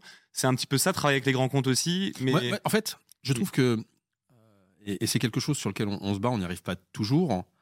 Je trouve qu'à un moment, euh, il y a une question de respect de ce qu'on peut faire pour nos clients. On délivre un service avec des gens euh, qui vont se battre pour les clients, Mm. qui vont essayer de faire le mieux possible. Et ben ça a un prix. Et quand un client ne veut pas payer le prix, c'est que le client quelque part il te respecte pas, il respecte pas le travail que tu fournis. C'est un choix, Ouais. il a le droit de le faire, mais on a aussi le droit. mais de vous, vous avez dire- aussi le droit. on De... a aussi le droit de dire que c'est pas respectueux de nos équipes. Oui. C'est exactement Vous comme faites un pricing et après voilà. quand tu as une inflation qui existe euh, euh, et que euh, euh, un, client te dit, on a eu le cas de figure là dans un pays euh, en Amérique du Sud, te dit bah moi je ne suis pas d'accord pour qu'on augmente les tarifs. Il n'y a pas de problème, on peut aussi travailler ailleurs. Ah bah oui, mais j'aimerais bien que vous continuiez. Oui, mais nos équipes. elles- Oui, après tu peux placer aussi- si tu as une bonne demande. Je, je, je comprends pas. C'est l'avantage d'ailleurs d'être elles 10 000 ont et pas 700 000 valeur. peut-être aussi. Elles ont une valeur. Bah, je crois que c'est pas plus compliqué. Ok. euh, Non, mais au bout d'un moment, quand t'as d'échelle. trop trop de monde, faut que, Oui, faut que la tu demande veux, euh, suive toujours, tu vois ce que je veux dire? Oui, mais dire non à un client qui fait euh, 100 000 euh, euh, de chiffre d'affaires Oui. quand tu fais un million ou à un client qui fait euh, 10 Bien millions quand tu fais ça, Il y a un sujet d'offre et de demande parce que toi, tu as beaucoup de collaborateurs, donc à un moment donné, il faut que les deux soient toujours équilibrés. Sinon, à un moment donné, tu peux te retrouver avec beaucoup de, de gens vacants euh, qui sont pas euh, en job ou. pareil. euh, quels que soient les métiers, tu as toujours un système de, de, de sujet communicant. de, de, communicant. Ouais. Mais donc pour revenir, je- je- il y a vraiment quelque chose qui est, euh, on, on délivre un service. Et c'est finalement la valeur que ça représente pour ton client. Et donc, Ouais, pour les comprends. gens qui sont en front Je et qui s'occupent de faire du, du business, il y a vraiment ce sujet-là qui est de dire, à un moment, un client qui te dit, par exemple, je veux 20% de baisse hmm, quand tu fais une proposition, bah, c'est- pas, Je comprends. pas OK. je comprends. A- Puis même vous, ça dévalorise vos. Ça veut dire que sinon, on a fait une proposition qui était euh, n'importe comment. Bah, c'est ça ça. n'a ouais. pas de sens. Non, non, on est d'accord. soit on part du principe que on fait une discussion euh, qui est irréelle, ok. Soit on part Bien du sûr. principe qu'on est des professionnels. Effectivement, tu peux avoir des Bien discussions qui est, euh, t'as as pricé quelque chose, tu peux accepter d'avoir un prix qui est plus bas parce qu'il y a une contrepartie derrière. Mm. Ta contrepartie, c'est parce qu'il y a un volume supplémentaire, parce qu'il va y avoir d'autres choses, etc. Mais tu peux pas faire n'importe quoi, n'importe comment. On n'est pas, pas- on fait pas. Non, mais j'entends bien. On n'est pas marchand bien. Et même d'ailleurs, si vous le faisiez, ça pourrait vous décrédibiliser et vous porter défaut dans le futur aussi. Ouais, tout à fait. Ça voudrait dire que vous fassiez des, des- vous faites des pricing euh, un peu à la volée, donc ce serait pas du tout sérieux. Euh, Ça vous décrédibiliserait, donc ça n'a aucun sens. on, on- on- on essaye de faire au mieux pour nos clients et surtout de chercher des gains de productivité pour que dans une collaboration Évidemment. durable, au fur et à mesure, tu puisses ça. faire gagner Alors là, par contre, ouais, ouais, voilà. Plus ça, vous avez le temps de, de mettre en place une collaboration, plus vous connaissez les clients, plus après vous pouvez affiner Ouais, pour les sûr. aider. euh. Tu peux, tu peux travailler sur les Juste sujets. pour revenir sur le sujet médiatique, en fait, je pense que l'exposition médiatique vous sert peu dans le sens où si demain vous êtes sur un projet pour apprendre à revoir euh, le moteur euh, d'une voiture pour une grande marque automobile par exemple, finalement euh, cette personne-là va pas vous trouver parce qu'il a lu un article sur vous dans les échos, tu vois, enfin ou pas. Si, si, euh, Si le- aussi. ça, ça, ça Je suis intéressé sûr, de euh, savoir ça. Est-ce que ça peut vraiment apporter des clients? Parce que Si, si, c'est pour revoir quand même le, le, le- moteur d'une voiture, tu vas essayer plutôt d'aller choper les, la boîte qui a les bons Mais je- ingénieurs. Je, je vais te prendre un exemple. Hmm. Je vais te prendre un exemple. Euh, on a réalisé une application qui doit être utilisée par peut-être 3 ou 4 milliards de personnes dans le monde. Tu peux la citer ou tu peux pas? C'est le dashboard du Covid. Je ne peux pas citer pour qui on l'a fait. Ok. D'accord? Est-ce que fait- vous avez bossé avec euh, Théodo d'ailleurs? Parce qu'il me semblait qu'ils avaient bossé sur ça, non? Sur l'hébergement de la plateforme ou en fait, si Donc, tu veux, on a travaillé sur un dashboard, je, je sais pas, je te dis 3-4 milliards, j'en sais rien, enfin, qui est vraiment une application utilisée dans le monde entier euh, par énormément de gens. Euh, euh, c'est quelque chose qui est un, un- un chouette projet, une chouette, chouette capacité. Le fait de ça, de le faire savoir, te démontre aussi que tu peux être en phase, et, on a gagné ce projet-là en phase d'entreprise, qui sont celles que tu retrouves quand tu as mmh. les JO sur mmh. les stats, les chiffres, etc. Donc les plus grosses boîtes de 200, 300, 400, 500 000 personnes. Donc en fait, on est tout à fait capable de réaliser n'importe quel projet en face de ces entreprises, par n'importe quel projet, mais disons. Mmh. et ça, il faudrait que ça sache un minimum. J'allais dire 90%. comme en Suisse ou en Belgique, 90% de nos projets, on, doit, on, peut se battre contre à peu près n'importe qui. Le fait de te dire que tu as une référence comme celle-là, c'est ce qui permet. Je te prends un autre exemple. Pour un Donc il y a un intérêt quand même médiatique. Bien sûr. Je Je pensais pas dans une boîte on a, comme ça de service. Le, on a un studio de réalité virtuelle qui est un, qui a une technologie qui est qui maîtrise technologiquement très très bien, qui s'appelle Novlab qui est une entreprise qui fait des choses assez incroyables. Ça fait 11 ans qu'ils font ça. Technologiquement parlant, c'est à la pointe. Euh, et on, je crois qu'on a gagné plus de 200 prix euh, euh, dans, des, dans, dans, un festival comme la, Mostra de Venise, etc. Donc, si tu veux, tu as une, une capacité artistique en plus. En plus. Le fait de le faire savoir, c'est quelque chose qui te génère de, de, du lead entrant. Quand tu fais par exemple l'expérience du musée océanographique mmh. en réalité virtuelle ou du musée, donc, il y a un intérêt. Quelqu'un qui va passer. et demain, le dirigeant d'une entreprise qui ferait par exemple euh, qui s'occuperait de réparer les, enfin, qui s'occupe d'une centrale nucléaire. Ouais. Pour faire la maintenance d'une centrale nucléaire, bah, se dirait peut-être en voyant ça, ah mais technologiquement parlant avec ça, on peut créer une application qui permet de simuler euh, euh, l'entraînement de nos équipes à un accident nucléaire. Parce que tu peux le faire en réalité virtuelle. Par exemple, pour mmh. sais, un sous-marin, tu peux faire une application en réalité virtuelle qui te permet euh, de, de, de, voir comment tu t'entraînes à dans un sous-marin sans être dans le sous-marin avec des coûts qui sont pas les mêmes. Ça c'est génial. Tu peux par exemple. Ça c'est plus facile pour médiatiser, mais c'est vrai que quand tu eh vas sur un moteur de voiture, les médias s'en foutent un peu. Ils veulent, ils vont, ils vont, ils sont intéressés par la voiture finale, le produit final, mais ceux qui ont bidouillé le moteur, euh, bon. Euh, mais par exemple, quand tu quand tu travailles avec la moitié des écuries de Formule 1 du hmm. monde, quand, tu, travailles sur le, le moteur, l'ingénierie, l'optimisation du moteur de Formule 1, c'est exactement comme quand tu travailles sur le système de conduite euh, d'une fusée, a priori, euh, tu sais ce que c'est que le temps réel et le fait que ça fonctionne. Mm. Euh, parce que c'est les contraintes les plus extrêmes qui soient. Par exemple, quand tu travailles dans la grande distribution sur la chaîne du froid. C'est des contraintes extrêmement fortes que tu retrouves aussi, par exemple, dans l'industrie pharmaceutique. Oui, ok. donc en fait, vous faites des liens après. exactement. Tu peux faire comme ça de l'innovation entre secteurs non concurrents. Ok. Je te prends d'autres exemples. Quand tu travailles, par exemple, sur l'optimisation du, des bagages euh, dans euh, euh, les aéroports. En fait, tu vas utiliser des technologies de réseaux neuronaux qui sont les mêmes que hmm. celles que tu as pour, des trajets, par exemple, pour les trajets, pour, les, camions. Pour les camions Il y a une application avec la RATP, parce que ça me fait penser à l'application de la RATP pour connaître les temps de trajet par rapport à combien de temps tu prends d'aller d'un point A à un point B. Ou tout simplement sur ton téléphone. les mêmes. Mobile, sur ton téléphone mobile, sur les antennes de téléphonie mobile, c'est comment tu orientes tes paquets hmm. pour voilà. Donc en fait, tout ça fait que tu peux avoir des transferts. Et donc quand tu es euh, dans un niveau d'expertise qui est très fort, a priori, tu dois pouvoir être celui qui est un peu moins contraignant. Euh, Évidemment. voilà. Si par exemple tu travailles dans l'industrie de, de, l'horlogerie, ce qu'on fait, on, a, par exemple conçu euh, des applications interactives iPad et, en réalité augmentée, qui fait que dans un magasin, un, vendeur est capable de savoir exactement ce qui est en stock à l'usine et s'il est capable de dire à son client s'il peut vendre une montre, etc. Bah, quand tu as travaillé là-dessus sur l'horlogerie, où tu imagines bien qu'en termes de, standing, d'image, etc., quand tu travailles par exemple dans l'industrie, euh, comme on l'a fait avec une entreprise qui vend des satellites, on leur a conçu une application euh, pour que les vendeurs puissent montrer à un client ce que sera le satellite, comment il marche, etc. T'imagines bien qu'en termes d'UX et de design, etc., ce qu'on a fait dans l'horlogerie et le luxe, a priori, ça, devrait correspondre aussi et suffire. J'ai une petite question par rapport à. Excuse-moi, je te laisse finir. je t'en prie. Sur, sur les derniers sujets que, dont tu viens de parler, est-ce que vous travaillez les sujets d'omnicanalité? Qui consiste à relier un petit peu euh, euh, les boutiques physiques, euh, mmh. la partie digitale, les stocks, la production sur des, logiciels métiers, peut-être on peut appeler ça comme ça. Oui, puis même on va être capable de le prendre en utilisant des depuis la, la, réalité virtuelle par exemple, où tu vas créer un showroom en réalité virtuelle pour aller voir tes différents produits, tes différentes solutions, etc. Ensuite derrière, on l'a fait par exemple pour une entreprise d'automobile de luxe, dans lequel on leur crée le showroom en réalité virtuelle. On leur travaille tout le marketing digital et toute l'expérience qui va autour. Et derrière, on connecte ça à l'ERP de l'entreprise pour aller directement dans la chaîne de production, déclencher euh, la commande. Donc tu vois, on intègre tout le flux. Non, très clair. Non, bah, euh. tu réponds à ma question. euh, du coup, euh, je vais t'embêter, mais on va repartir. Alors, on va essayer de, on va partir dans le passé. Après Altran, du coup, t'es allé où? Parce que t'as pas monté Mantou directement? Non. Du coup, euh, je, je, je te disais, je, Ouais. me suis dit, bah voilà, je vais, je vais créer une entreprise. Donc, Mm. on est parti avec euh, quelqu'un qui bossait avec moi à l'époque.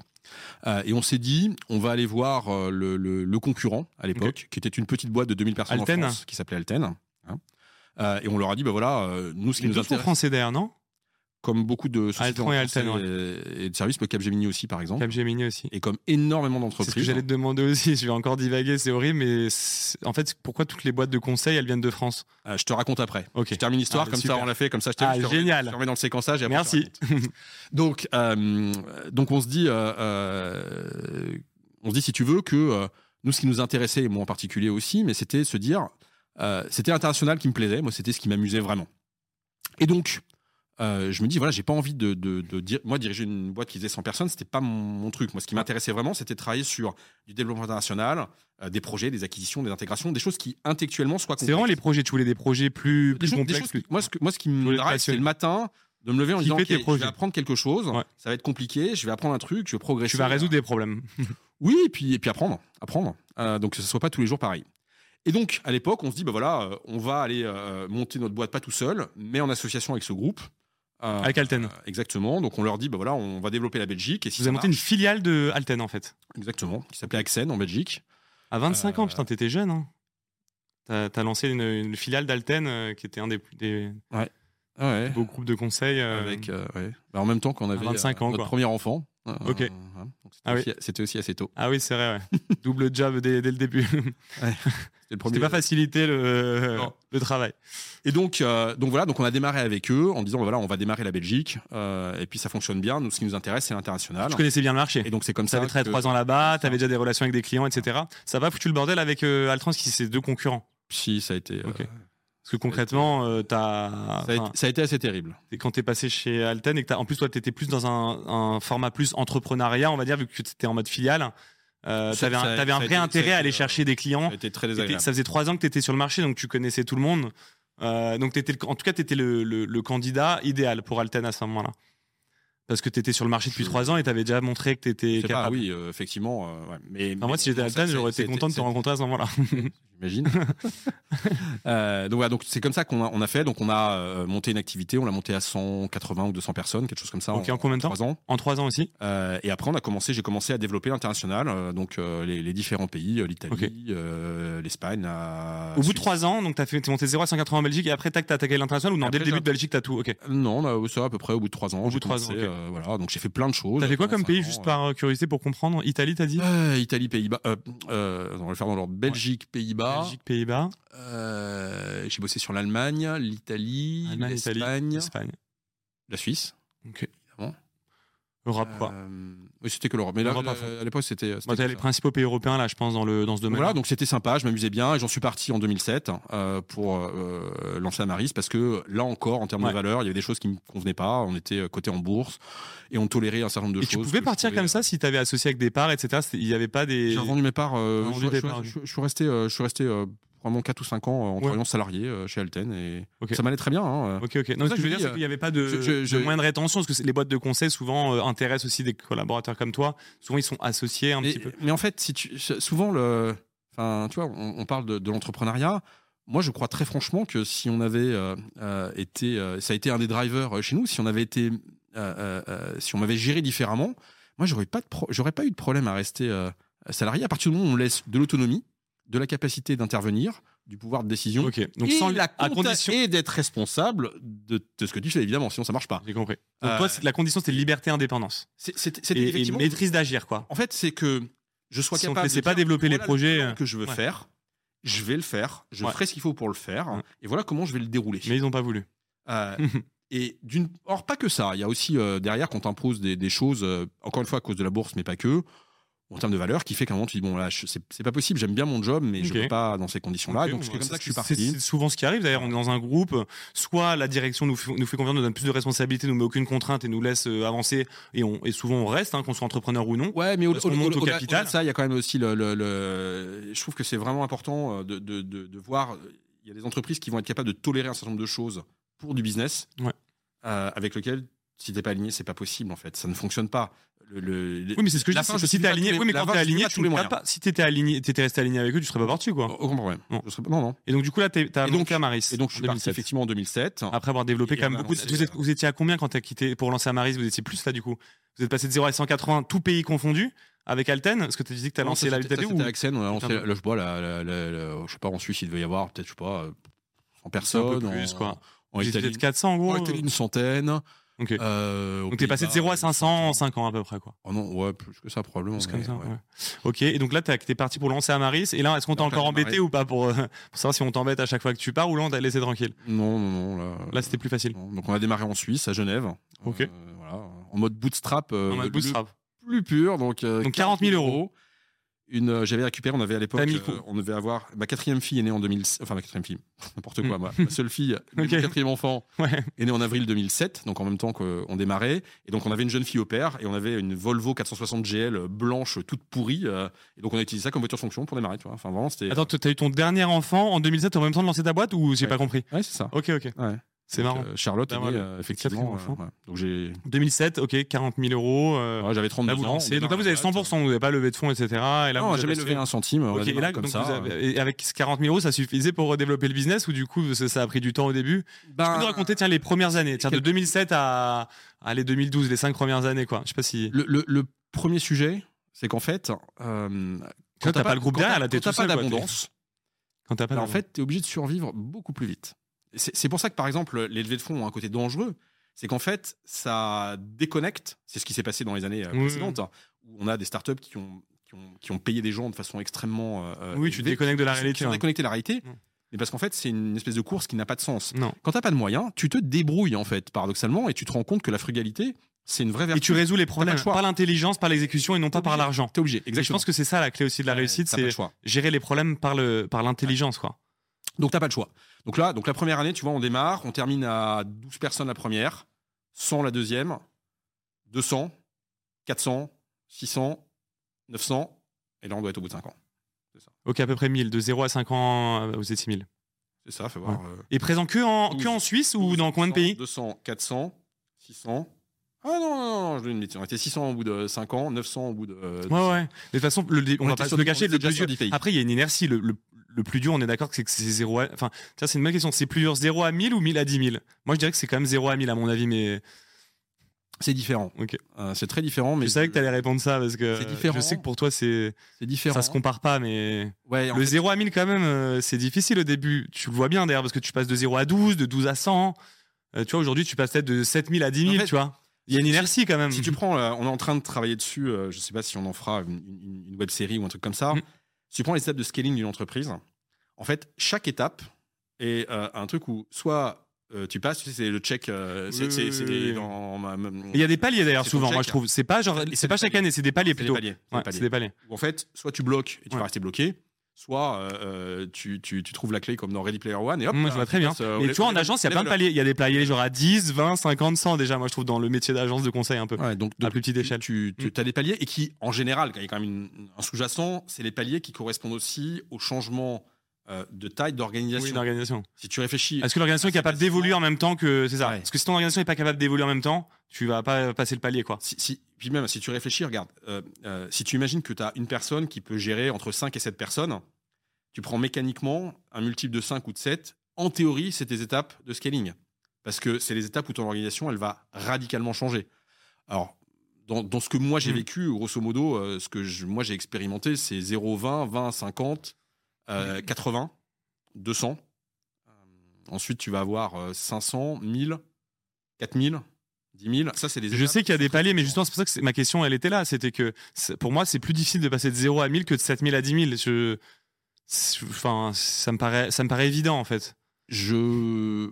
Il y a une inertie après quand même. T'as des, t'as des forces, t'as des collaborateurs. Au début, t'es tout seul. Il faut pousser un peu tout Ouais, seul. ouais.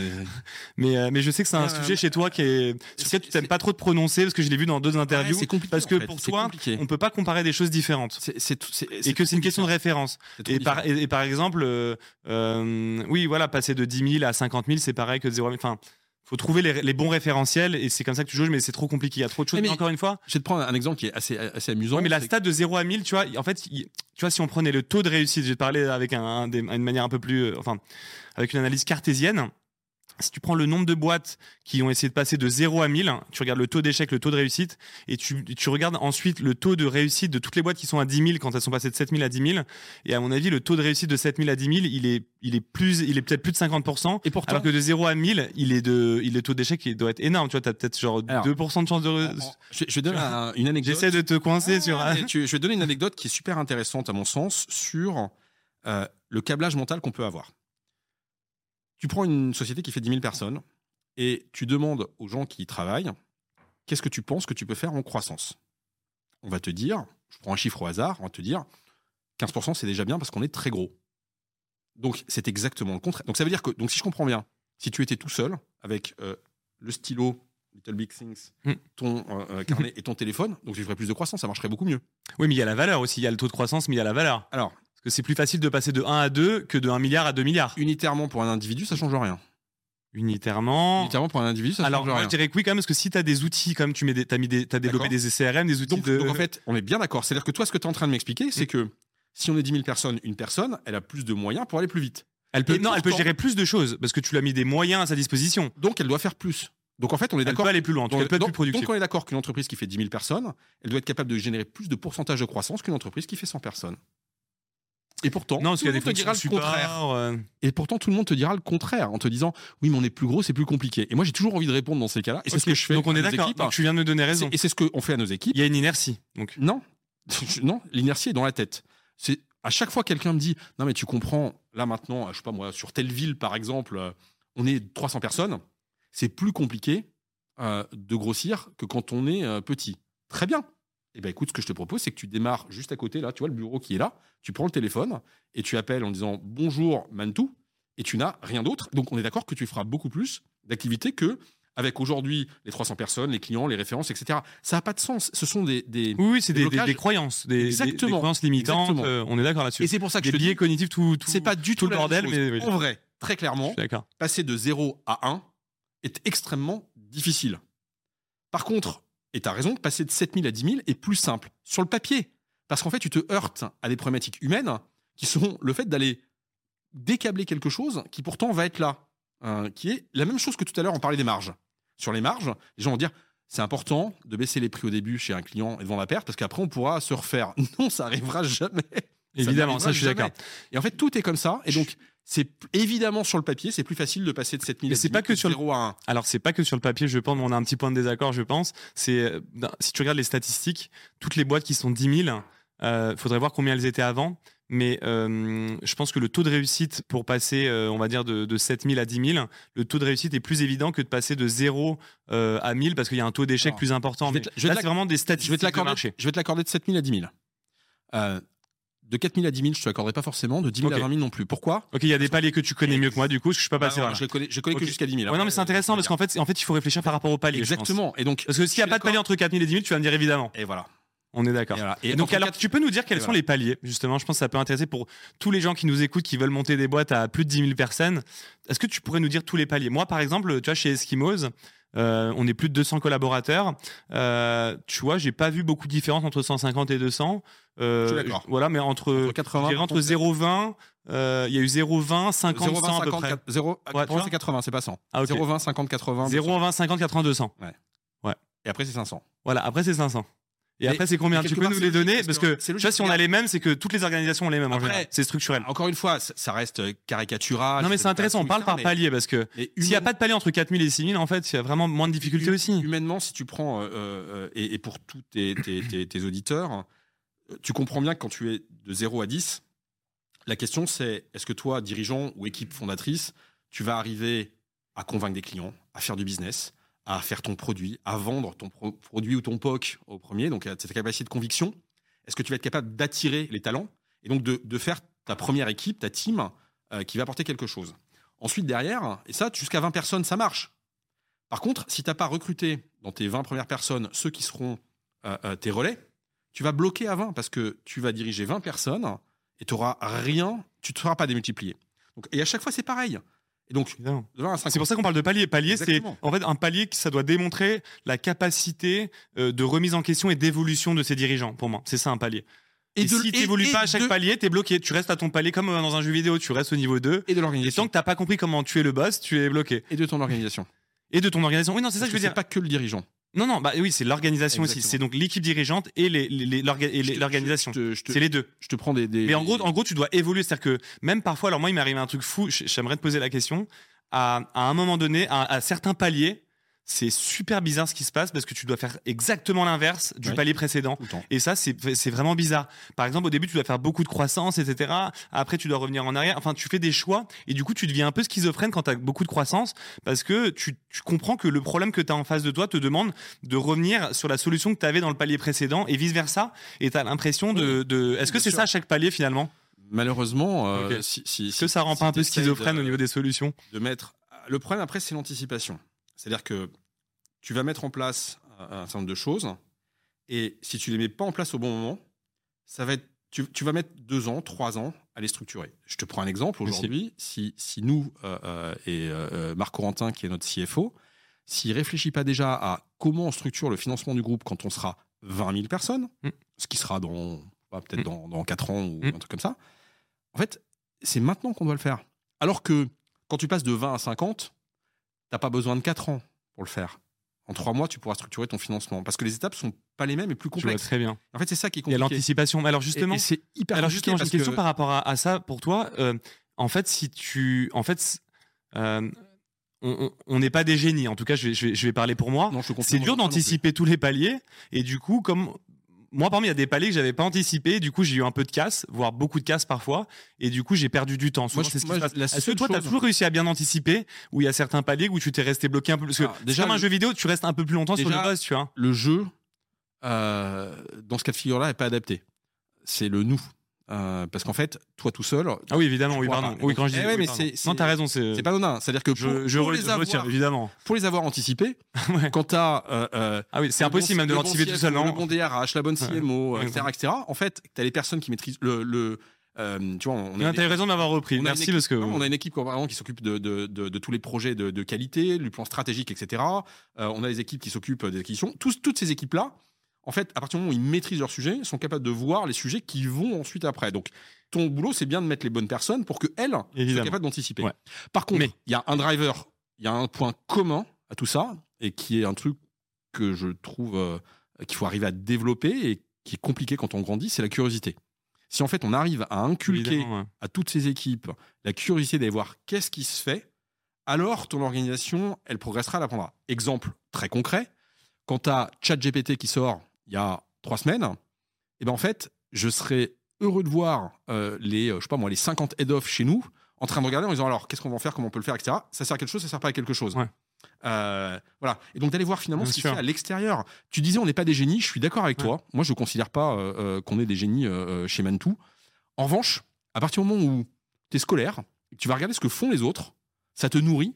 Et en fait finalement, bah, tu vas tirer euh, euh, une moyenne qui va te monter vers le haut. Je suis d'accord, mais les paliers, tu ne les connais pas avant de les avoir rencontrés. Je veux bien que tu anticipes, mais tu Eh sais, bah si. toi, avant de les avoir rencontrés, tu savais pas qu'ils seraient à 4000 ou à 3000. Aujourd'hui, tu le sais, parce Mais que c'est si. passé par là. Mais, tu- mais, tu- mais Mais, tu le là, tu, tu peux pas sortir ton prochain palier, t'es à 10 000. mais tu- mais si, Ton prochain palier, tu, il, il sera peut-être à, à, à seul 20 000, moyen. alors qu'il sera peut-être à 15 000, tu sais pas. c'est pas rentrer, c'est pas d'être autocentré, c'est de regarder ce qui se fait. Évidemment. Mais donc, tu du fais coup, ça, ok, donc t'as toujours passé les paliers. quand tu en tout cas, t'as toujours réussi à les anticiper. Mais moi, je- la question Ok. qu'aujourd'hui, T'as jamais eu une- un palier où, reprends- où t'es resté bloqué peut-être deux fois, trois fois plus de temps que les autres paliers? les, les aujourd'hui non. Euh, mais Ok. pre- prenons l'exemple. Euh, tu, tu, C'est assez rare, je pense. tu prends euh, euh, tous les membres de ton management et de ton organisation doivent se poser la question de très bien, aujourd'hui on est là, dans cinq ans on est là, qu'est-ce qu'on doit faire pour ça? Comme tu as des gens qui sont jeunes, l'énorme avantage d'avoir des gens qui sont jeunes, c'est que de toute façon tu pars du principe que tu sais pas. Donc comme tu sais pas, Mhm. Faut bien que tu ailles chercher quelque part. Évidemment. Et donc, comme tu vas chercher quelque part, bah, tu vas aller chercher, par exemple, si tu es le CFO, eh ben, tu vas rencontrer les CFO de boîtes qui font Hmm. 100 000 personnes et tu vas leur poser la question de comment tu structures ton financement? C'est quoi un financement structuré? Donc pour toi, c'est la transparence. C'est la transparence, la- de la, visibilité et, et toujours regarder devant avec de la curiosité. De la curiosité. d'aller voir d'autres. Évidemment que moi, j'en sais rien, les palais du coup d'après, puisque j'ai jamais fait. Ouais. Par contre, la vraie question, c'est de passer du temps. Moi, ça, ça m- ça m- ça m'intéresse aussi de voir un dirigeant qui fait, euh, euh, qui a une entreprise qui fait 20 000, 30 000, 50 000 Mais- salariés, de dire, OK, par exemple, euh, euh, un dirigeant, j'en ai croisé récemment, qui dirige une entreprise qui fait 110 000 personnes. OK, c'est quoi tes enjeux, c'est quoi tes thématiques? C'est génial, fais? Et c'est comme ça que tu fais. Ok, tu ok, prends ok. des en disant attends, D'accord. ok, 110 000 personnes, il a ce problème-là. Par contre, ça. Oui, mais il faut l'écouter. Il faut avoir l'intelligence et l'humilité d'aller l'écouter. Parce que moi, euh, j'ai déjà rencontré dans plein d'entrepreneurs quand j'étais 20 qui étaient 10, qui me parlaient et qui se disaient, euh, qui se pensaient euh, meilleurs ou qui écoutaient pas forcément. C'est pas là. Donc, il faut avoir la faculté d'écouter et d'avoir de l'humilité. Je crois que c'est ni, ni humilité ni intelligence, c'est la curiosité. Ok, moi, je- pour être moi, curieux, ça faut écouter. m'intéresse. Je, suis- je suis curieux. Ouais. Euh, Et donc, tu sais écouter les autres. Parce que si, si tu. Je, je suis curieux, quoi. Moi, je, je peux lire euh, plein de choses, j'aime voir les gens, Ouais. j'aime euh, poser des questions, mais tout. euh, Ouais, je comprends. je- je comprends. je- Oui, s'il y a un sujet, ouais, un sujet, euh, euh, même si c'est Mais 10 je vois très minutes bien. d'expliquer. euh, bah, tiens, regarde, on va parler sur le nom, tiens, ça vient d'où, c'est pourquoi, etc. etc. Exactement. Ah, Bah, c'est tu vois, en lançant, en lançant le podcast, par exemple, euh, j'ai pris quelqu'un au début et très vite j'ai voulu comprendre comment fonctionnent les caméras, le truc. euh, je, suis un peu comme toi. Il y a cette curiosité. Ah. Mais non, mais c'est intéressant. Mais C'est le je côté trouve que- je trouve ingénieur. que quand tu le dis, c'est assez. Il y a une espèce de, de- de- tu le dis avec une, une facilité un peu déconcertante parce que si tu sais le nombre d'entrepreneurs qui sont au palier de 10 pour passer à 20 et genre il y en a des milliers et, et ils y arrivent pas et, ils- et ils rencontrent c'est c'est c'est c'est difficile aussi parfois. hein. Donc les, Donc- les paliers après c'est lesquels t'es arrêté à 1000 Non, je t'es suis passé- à 10 000 là. Non mais je sais t'es à 10 000 mais t'es passé à 1000 en 5 ans, en à peu près 7 6 7 Ah, ans. sur, sur l'histoire J'aimerais de- savoir, moi, ça m'intéresse. Parce que je suis Sur 200 l'histoire de Manitou. donc 200 500 000 à peu près. Oui, 4 000 après. Ok 4000 après et ensuite 10 000. Et ensuite 10 000. Mais c'est ça que de 7 000 à 10 000 correspond- du coup c'est forcément facile parce qu'entre 0 et 1000 il y a trois fois plus de paliers. Déjà. Moi, moi c'est ce- Déjà. Encore une fois, c'est ce qui me semble, parce que finalement, euh, tes changements organisationnels entre 4000 et 10 000, ils sont vraiment euh, importants. Ouais. Entre les deux, c'est un phénomène inertiel. Et après, tu as, alors as un autre chiffre qui est pas, c'est 750 millions de chiffre d'affaires. C'est un vrai palier. Euh, Aussi, ah, t'as aussi en chiffre d'affaires. moi, je, oui, parce que tu as des Ok. obligations, euh, Des obligations réglementaires, légales, etc., qui Ouais. font que ça- Ouais, les normes ça- ça européennes, complexifie etc. Beaucoup, beaucoup, beaucoup de choses. Euh, voilà, donc tu as plein d'étapes ou de Ouais. déclencheurs euh, quand tu as les obligations. Et du de coup, ça, est-ce que justement, Quand ça t'as vient pas obligations- tuer ta marge un peu, ça? Parce que t'as Quand- ces obligations-là t'obligent à recruter plus de gens sur les fonctions support. C'était ma question. Euh, Est-ce que justement, euh, il y a certains paliers aussi où ta marge va devoir passer par un creux étant donné que tu dois, tu vois, par exemple, si tu dois arriver à une certaine taille, à avoir, tu dois répondre aux normes IFRS euh, européennes, par exemple, sur les normes comptables. Euh, Après- là, tu vas peut-être devoir mettre une équipe de 10 personnes sur un milliard de chiffre d'affaires pour gérer ça. T'as raison. À partir du moment où tout le monde est, sou- est soumis aux mêmes règles, et règles- même avec les, les mêmes règles du jeu, bon, en fait, on joue sur un terrain de jeu où tout le monde a les mêmes règles. Donc, c'est pas un problème. Où, oui. là où c'est gênant, c'est quand les règles sont différentes et que ton terrain de jeu, les dés sont pipés parce que t'en as un qui a une règle et l'autre qui l'a pas. Euh, le RGPD étant un exemple d'une contrainte qui est plutôt une bonne contrainte globalement, mais par contre, qui est une contrainte avec laquelle tout le monde joue pas de la même façon dans le monde. Est-ce que tu- euh, Alors, euh, très clair, est-ce que tu peux nous parler de l'internationalisation du coup? Parce que tu es passé aussi de, de 0 à 1 milliard de, de- de chiffre d'affaires approximativement et de 0 à 60 pays. Comment tu as, travaillé cette internationalisation Je pense que c'est un petit peu ta, Alors- ta patte, on va dire. Tu es un peu reconnu pour ça. Parce que lancer 60 pays euh, en, en aussi peu de temps, c'est aussi euh, un succès. Et en plus de ça, alors moi, ce qui me fascine, c'est un truc que je comprends pas c'est que vous les avez tous lancés en organique. Alors que moi, j'ai déjà lancé un pays en organique et j'ai déjà lancé en croissance externe. Et concrètement, ce que j'ai analysé, c'est qu'en croissance externe, je gagnais à peu près 3 ans euh, Possible. de développement. possible. Ouais. Comment, comment te, pourquoi t'as pas fait plus de croissance externe du coup?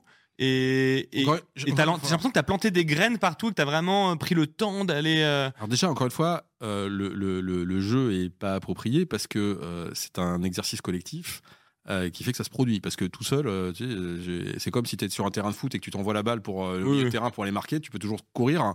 tu seras jamais plus rapide que le ballon. Donc le but du jeu, c'est bien ça, c'est d'être capable de démultiplier.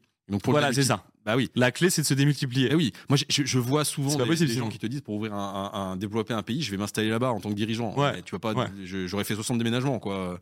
C'est pas possible. Donc la, vraie, la, la vraie clé, c'est comment tu arrives à, à recruter ou intégrer ou détecter des gens qui vont être capables eux d'aller le faire euh, dans un pays. Euh, et donc C'est vont- des gens en interne que tu recrutes, que tu fais travailler dans le pays euh, ou, ou que t'envoies après ou non, même pas toujours? on a eu plusieurs cas de figure. Donc, on a un cas de figure qui est euh, quelqu'un que tu recrutes qui est dans le pays. Euh, donc, que tu intègres qui est dans le pays euh, Ouais. euh, pour développer le marché. Tu as un deuxième cas de figure qui est quelqu'un qui est chez toi dans un pays que tu envoies parce qu'il a envie d'une expérience dans un autre pays. Exemple, Geoffrey Edel, qui chez nous est au Brésil et qui était à Madrid et qui avait envie, euh, il a fait trois ou six mois, je me souviens plus à Madrid, et qui Ouais. avait envie d'aller au Brésil et qui Ouais. nous a ouvert le Brésil. D'où l'internationalisation. Tu l'aurais perdu sinon peut-être. Oui. Si t'étais pas au Brésil. Oui. Et le truc. Et tu est- t'es servi de ce problème en opportunité. Exactement. Ça c'est génial. Ça. Alors, on non, parce qu'on l'avait recruté pour ça. ah pardon, ok. Mais, mais ça n'empêche quand même, ça n'empêche de- quand même qu'on a d'autres cas de figure de pays qu'on a ouverts parce que opportunité. quelqu'un voulait y aller. Ah ouais, ça c'est génial. Donc là, tu dis, je bon, trouve ça bah, génial. à partir du moment où il y a un marché, les gens ont Je envie passe de le d'un problème en interne à une solution. La motivation, c'est un levier qui est monstrueux. Monstrueux. Je suis d'accord, ouais. Oui, c'est l'élément limite numéro un, quoi, Ouais, quand on surtout pour lancer un pays. Avec le talent. Le mec, il ait de la Enfin, motivation. le talent, la motivation, le coaching. Ouais, mais alors justement, si je devais choisir entre la motivation et le talent, je choisirais la motivation pour lancer un pays. Tu vois ce que je veux dire? Parce que va avoir faire... la personne va devoir faire preuve de détermination Oui. et de résilience sur place. Euh, oui. Ah, ça, c'est- ouais, le problème, c'est que euh, non. Mais toi, t'es exigeant, tu veux les deux. Non, parce que tu- non, mais trop exigeant aussi. Oui, mais euh, Oui, mais il faut. c'est comme Pirelli qui disait, il y avait un slogan qui était sans maîtrise, la puissance n'est rien, je crois. Un slogan. Et c'est c'est c'est un peu la même chose. C'est marrant parce que tu ne conçois même pas le fait d'avoir le, le- que ce soit un choix à faire en fait c'est comme c'est ça. impossible. Faut que ce c'est- soit comme c'est ça. Impossible. C'est Non mais j'aime bien l'idée que ce. impossible, ça marchera pas. En tout cas ouais en organique comme ça euh, moi c'est. En je- tout cas, il faut, il faut, il faut du coaching. Mais est-ce que tu serais pas si tu avais fait de la croissance externe vous seriez peut-être vous seriez pas peut-être 20 ou 30 000 aujourd'hui? Alors, déjà, très franchement, je vois pas ce que. euh, Tu m'as dit un truc un jour qui était génial. Tu m'as dit ce qui compte c'est pas euh, le fait de faire de la croissance organique Ouais. ou, euh, ou de la croissance externe. Ce qui compte c'est quel montant tu as. Et si tu dépenses cet argent euh, en développant toi-même versus tu développes cet argent en reprenant une boîte, qu'est-ce que tu as à la fin? Je trouvais ça super smart. Et puis par ailleurs, on retourne sur investissement finalement. la- oui, et puis la croissance externe, c'est très bien. Euh, ça doit répondre aussi à une problématique. Ça peut être une problématique d'implantation pays, ça peut être une problématique. euh, euh, Surtout de- pour l'international, quoi. Il y a un problème culturel et de- tout. De, de clients, etc. Mais voilà. En revanche, c'est pas l'alpha et l'oméga parce que euh, quelque part, il y a aussi une question de d'acculturation et culture. Donc, c'est un exercice. On en a fait. On a. Pour l'international on a, ou... on a intégré euh, 250 personnes sur les 10 000 que compose le. le- Ok, donc c'est très faible. hein. C'est très faible. Ok. Et ça doit représenter, euh, dont 120 euh, euh, récemment, avec une société qui s'appelle Valuement, qui nous a rejoint il y a un an. Donc voilà, donc si tu veux, c'est pas, on a peu fait. Pour, pour revenir sur les ouvertures de pays, donc je te disais tout à l'heure, premier cas de figure, tu as quelqu'un qui est dans le pays. Deuxième cas de figure, tu envoies quelqu'un dans le pays qui est chez toi, qui veut y aller ou qui a un plan. Ça, je trouve ça génial, ça. Et ça, ça marche souvent très Ouais. très bien. Ensuite, Parce que as tu réponds à un besoin de la personne avant même. Enfin, c'est. Ensuite, tu as un cas de figure qui est tu suis un client avec lequel tu Ah. travailles et qui te dit voilà. euh, Ça, j'ai beaucoup entendu va- aussi sur des gros clients. Ouais. euh, on va s'installer euh, au Japon. Ça t'est beaucoup arrivé, ça, ou pas De suivre des gros clients à l'international? Parce que j'ai connu de, de, de deux, trois belles sociétés qui ont réussi grâce à ça. En suivant un dirais, très gros client, par exemple, un gros groupe du CAC 40 sur son internationalisation, sur des métiers très spécifiques qui se sont faits comme ça. Je te dirais toi, que c'est pas sur les forcément- 60 pays, il y en a peut-être 5 qui ont été ouverts comme ça. Peut-être Ok, pas, pas beaucoup. ok, mais c'est pas 10, je beaucoup, sais c'est je pas sais énorme très du coup. bon.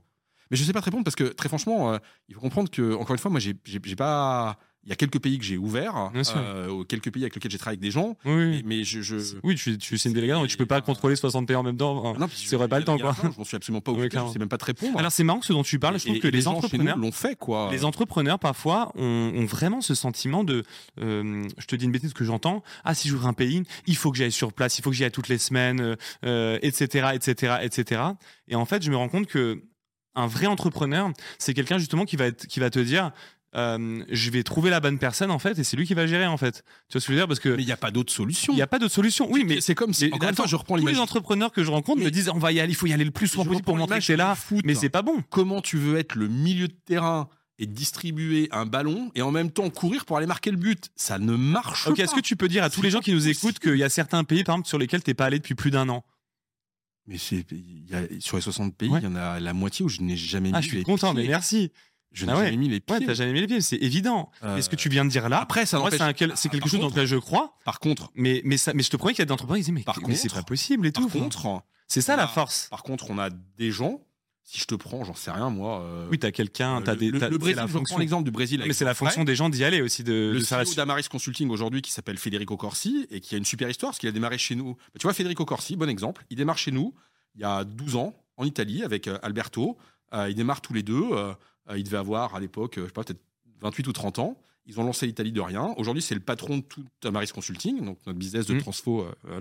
Ok. Et c'est lui qui s'est occupé euh, de coacher Geoffrey Edel au Brésil. Et donc, euh, Fédé, j'imagine qu'il a dû y aller. euh, Peut-être deux fois par an, trois fois par an. euh, là, c'est normal parce qu'il en a besoin. Non, mais quand on en parle, c'est, moi, c'est moi, c'est normal aussi pour moi, parce que c'est le seul moyen. En fait, je vois pas comment tu peux faire autrement. Mais T'as plein de gens qui veulent, quand ils veulent ouvrir des bureaux à l'international, ils, ils, prennent pas le problème du bon sens. Ils comprennent pas que justement ils, ils pensent en jeu plutôt qu'en nous. C'est intéressant que tu aies soulevé ça.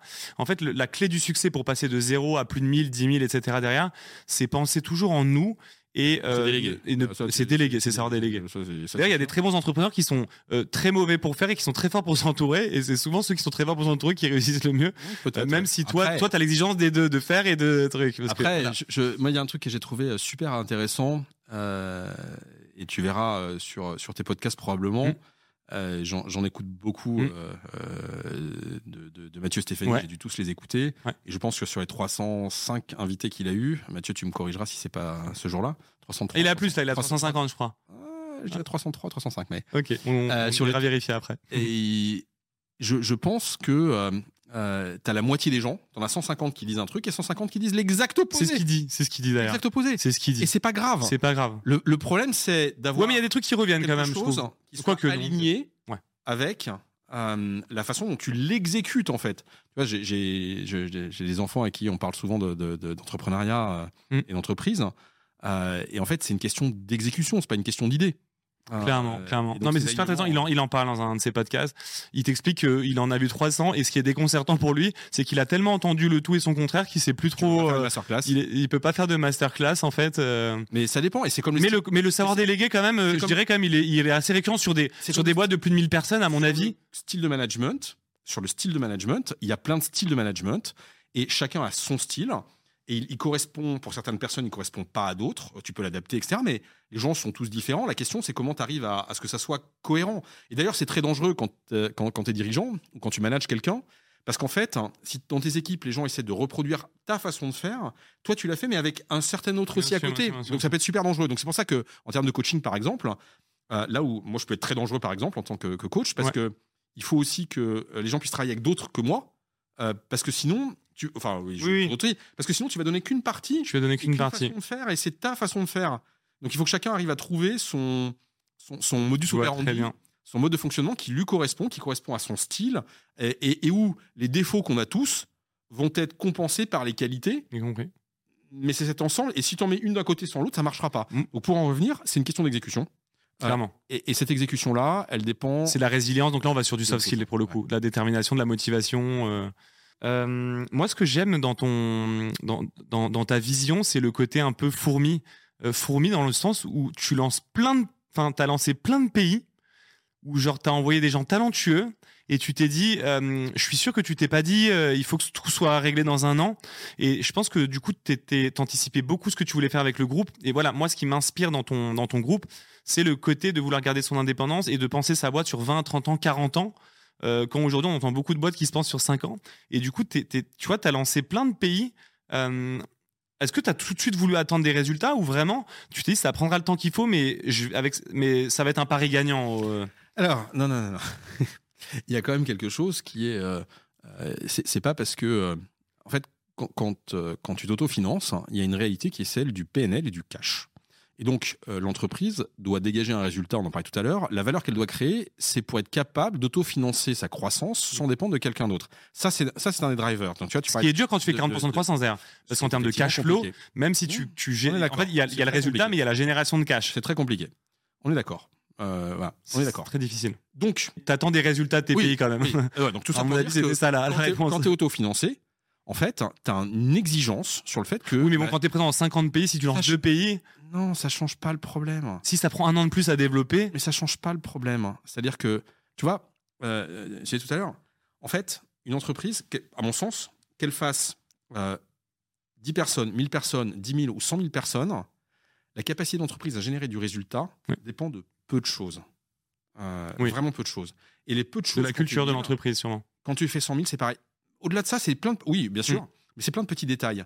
Et en fait, si tu, si tu as un niveau d'exigence qui baisse, que ce soit à 10 000 ou à 100 000, en fait, l'impact sur ton résultat... Donc c'est ça ta culture, culture de l'exigence une culture de l'exigence. T'es pas prêt à perdre, même sur un, pays, même si ça ne changerait rien au PNL global, ça impacterait ta, ta culture et ça serait le début de la fin. Mais même sur ça serait le début de la fin. Mais même sur un, un mais non, parce que ça changerait rien. Si tu perds 50 000 euros sur un pays, sur un milliard de chiffre d'affaires, mais, toi, il y aura un impact plus sur le côté, euh, ça, ça serait le début de la fin. Tu commencerais à faire des concessions, alors là, c'est. Ça a quand même un impact, en fait, mécaniquement. Si ce pays-là, euh, euh, te perd 100 000 euros euh, ou 1 million d'euros, alors qu'en fait, tu avais prévu au business plan d'en gagner 2, tu vois bien quelque part, tu as un trou par rapport au reste. Et mécaniquement, ce trou-là, il a forcément un impact. Alors, peut-être que c'est, euh, reprenons ton exemple, tu as perdu 100 000 euros, tu avais prévu de faire euh, 200 000 euros, c'est 300 000 d'écart. Mais il y a bien quelqu'un dans un budget quelque part qui va devoir couper 300 000 euros et qui pourra pas faire un truc qu'il avait prévu. Donc il y a forcément un impact. C'est, c'est, Il y a un impact. Tout- Oui, mais si le projet c'est développer un pays sur le long terme pour que tu vas peut-être pas abandonner le pays. En fait, il faut faire des choix long terme aussi. Parfois, si le pays n'arrive pas à atteindre le de résultat, un- un choix long tu vas terme. faire l'impasse quand même pour parce que ce pays-là, tu as vraiment besoin mais- d'avoir pour un client. du coup, tu es conforme à ton plan. T'es T'as conforme à ton plan. Tu as fait un plan. Ton plan, il peut dire que tu vas être rentable en 3 mois ou en 2 ans. C'est pas le problème. Par contre, tu es conforme à ton plan. Et tu as le droit de dire j'accepte de perdre de l'argent euh, pendant X temps euh, sur un pays ou ailleurs. C'est pas un problème. Mais par contre, quand tu as un plan, la question c'est comment tu t'assures. tu fais un budget. Quand tu lances un pays, tu fais un budget en général. Donc, Ouais, que comment tu t'assures que tu ne budget. dérives pas de ce plan mais que ça soit euh, que ça soit un- un business plan pour une ouverture de pays, que ça soit pour euh, la Oui, une, fonction corporate. Oui, ou un ratio, par un exemple, tes coûts centraux, par exemple. J'ai dit tes coûts centraux, tes bureaux, Pas etc. C'est un euh, pourcentage. Tu peux pas. obligé de piloter. De toute façon, une, activité à partir d'un certain niveau, alors là, tu, vas me dire si tu me contredis, on peut entendre tout et son contraire, mais une grosse boîte se pilote quand même avec, euh, avec des, des, des indicateurs clés euh, financiers quand même. Je vois pas comment ça peut se piloter différemment. Il faut des budgets. Alors aujourd- Euh, aujourd- aujourd'hui, Je euh, vois pas comment ça peut se piloter autrement. mais- aujourd'hui, les indicateurs et les KPI financiers sont et ont toujours été de tout temps importants. Ce qui se rajoute aujourd'hui, c'est les KPI extra-financiers. Tu vois, par exemple, nous on suit, on a euh, Le légal, une, tu veux dire équipe. Non, non, non. Quand je parle de KPI extra-financiers, euh, je te vois, on a une équipe aujourd'hui qui est dirigée par Constance Nevoré qui s'appelle euh, Positive Impact, Sustainability, dans lequel, par exemple, bah, tu vas piloter, on a 12 000 tonnes de carbone émis par an, et donc tu vas piloter ton KPI de réduction de ton carbone. Tu vas piloter ton impact sur tel et tel sujet. Tu vas piloter l'impact de ta diversité. Tu vas piloter l'impact, euh, le- la, pour- proportion homme-femme dans l'entreprise, de façon à s'assurer qu'à l'entrée, tu sois bien euh, à 50%, mais que ça soit Oui, aussi les top management. Ça, c'est des KPI extra-financiers Ouais. qui, de toute façon, dans Avec les la taille. Donc, avec la taille alors. Pour le coup, c'est pas la taille pour moi, c'est l'évolution du monde. Et en fait, on va être obligé, euh, dans les années à venir, euh, et il y aura une structuration de ces KPI extra-financiers, de piloter une entreprise, pas uniquement par le seul prisme de la finance, qui est un prisme important, Mhm. mais c'est pas Le le, seul. prisme du monde aussi. Exactement, et c'est la société dans laquelle on vit aujourd'hui, les attentes de la génération qui arrive, etc. Euh, la Mais il y a un- planète. oui, mais il y a un jeu sur, il y a un jeu sur les, on va pas se mentir, il y a un jeu sur les valorisations d'entreprise. Aujourd'hui, on sait bien que les entreprises, par exemple, qui ont des, des- un bon système de parité euh, et euh, une bonne politique RSE, etc., vaut plus cher sur le marché aussi parce qu'elle est, elle est dans le, dans les codes du monde actuel. Mais, mais, Euh, oui, mais, Donc, non, mais j'ai dit ça dans le sens où c'est, un- c'est, c'est, un port- c'est Mais- intéressant, c'est, c'est win-win, on va dire. mais parce qu'en fait, elle est plus performante si elle fait ça.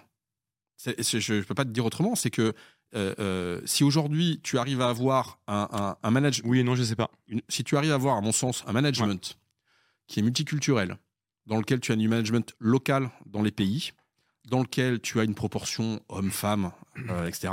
Alors après, il faut que ça soit aussi réaliste par rapport à ton tuyau en entrée, c'est-à-dire que tu veux, si sur une population d'ingénieurs, avoir 50% de femmes, c'est pas possible. Techniquement, c'est pas possible.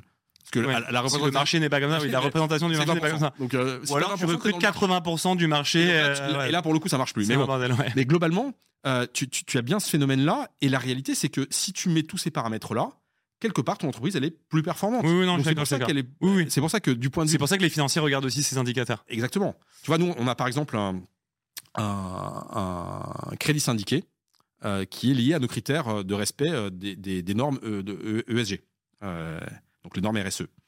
Donc ça veut dire qu'on paye un taux d'intérêt qui est plus ou moins fort selon le respect de nos KPI extra-financiers. Par exemple, intéressant. on est Ecovadis médaille d'or. Euh, on était Ecovadis médaille de bronze, je crois, il y a deux ans. Dans nos KPI, il y avait le fait de passer médaille d'or sur Ecovadis. Et donc tous ces critères-là, Mmh. euh, sont des KPI, donc KPI des, des- des indicateurs Oui, de performance euh, clés. Oui. toi, tu rajoutes. En fait, tu m'as. moi, j'avais mis la barre en mode haute et toi, tu m'as remis. Mais, mais c'est vrai que c'est des boîtes plus matures en général, quand même, parce que quand t'es 20 personnes, c'est plus compliqué d'avoir une politique RSE et de parité et tout, surtout par exemple sur certains métiers.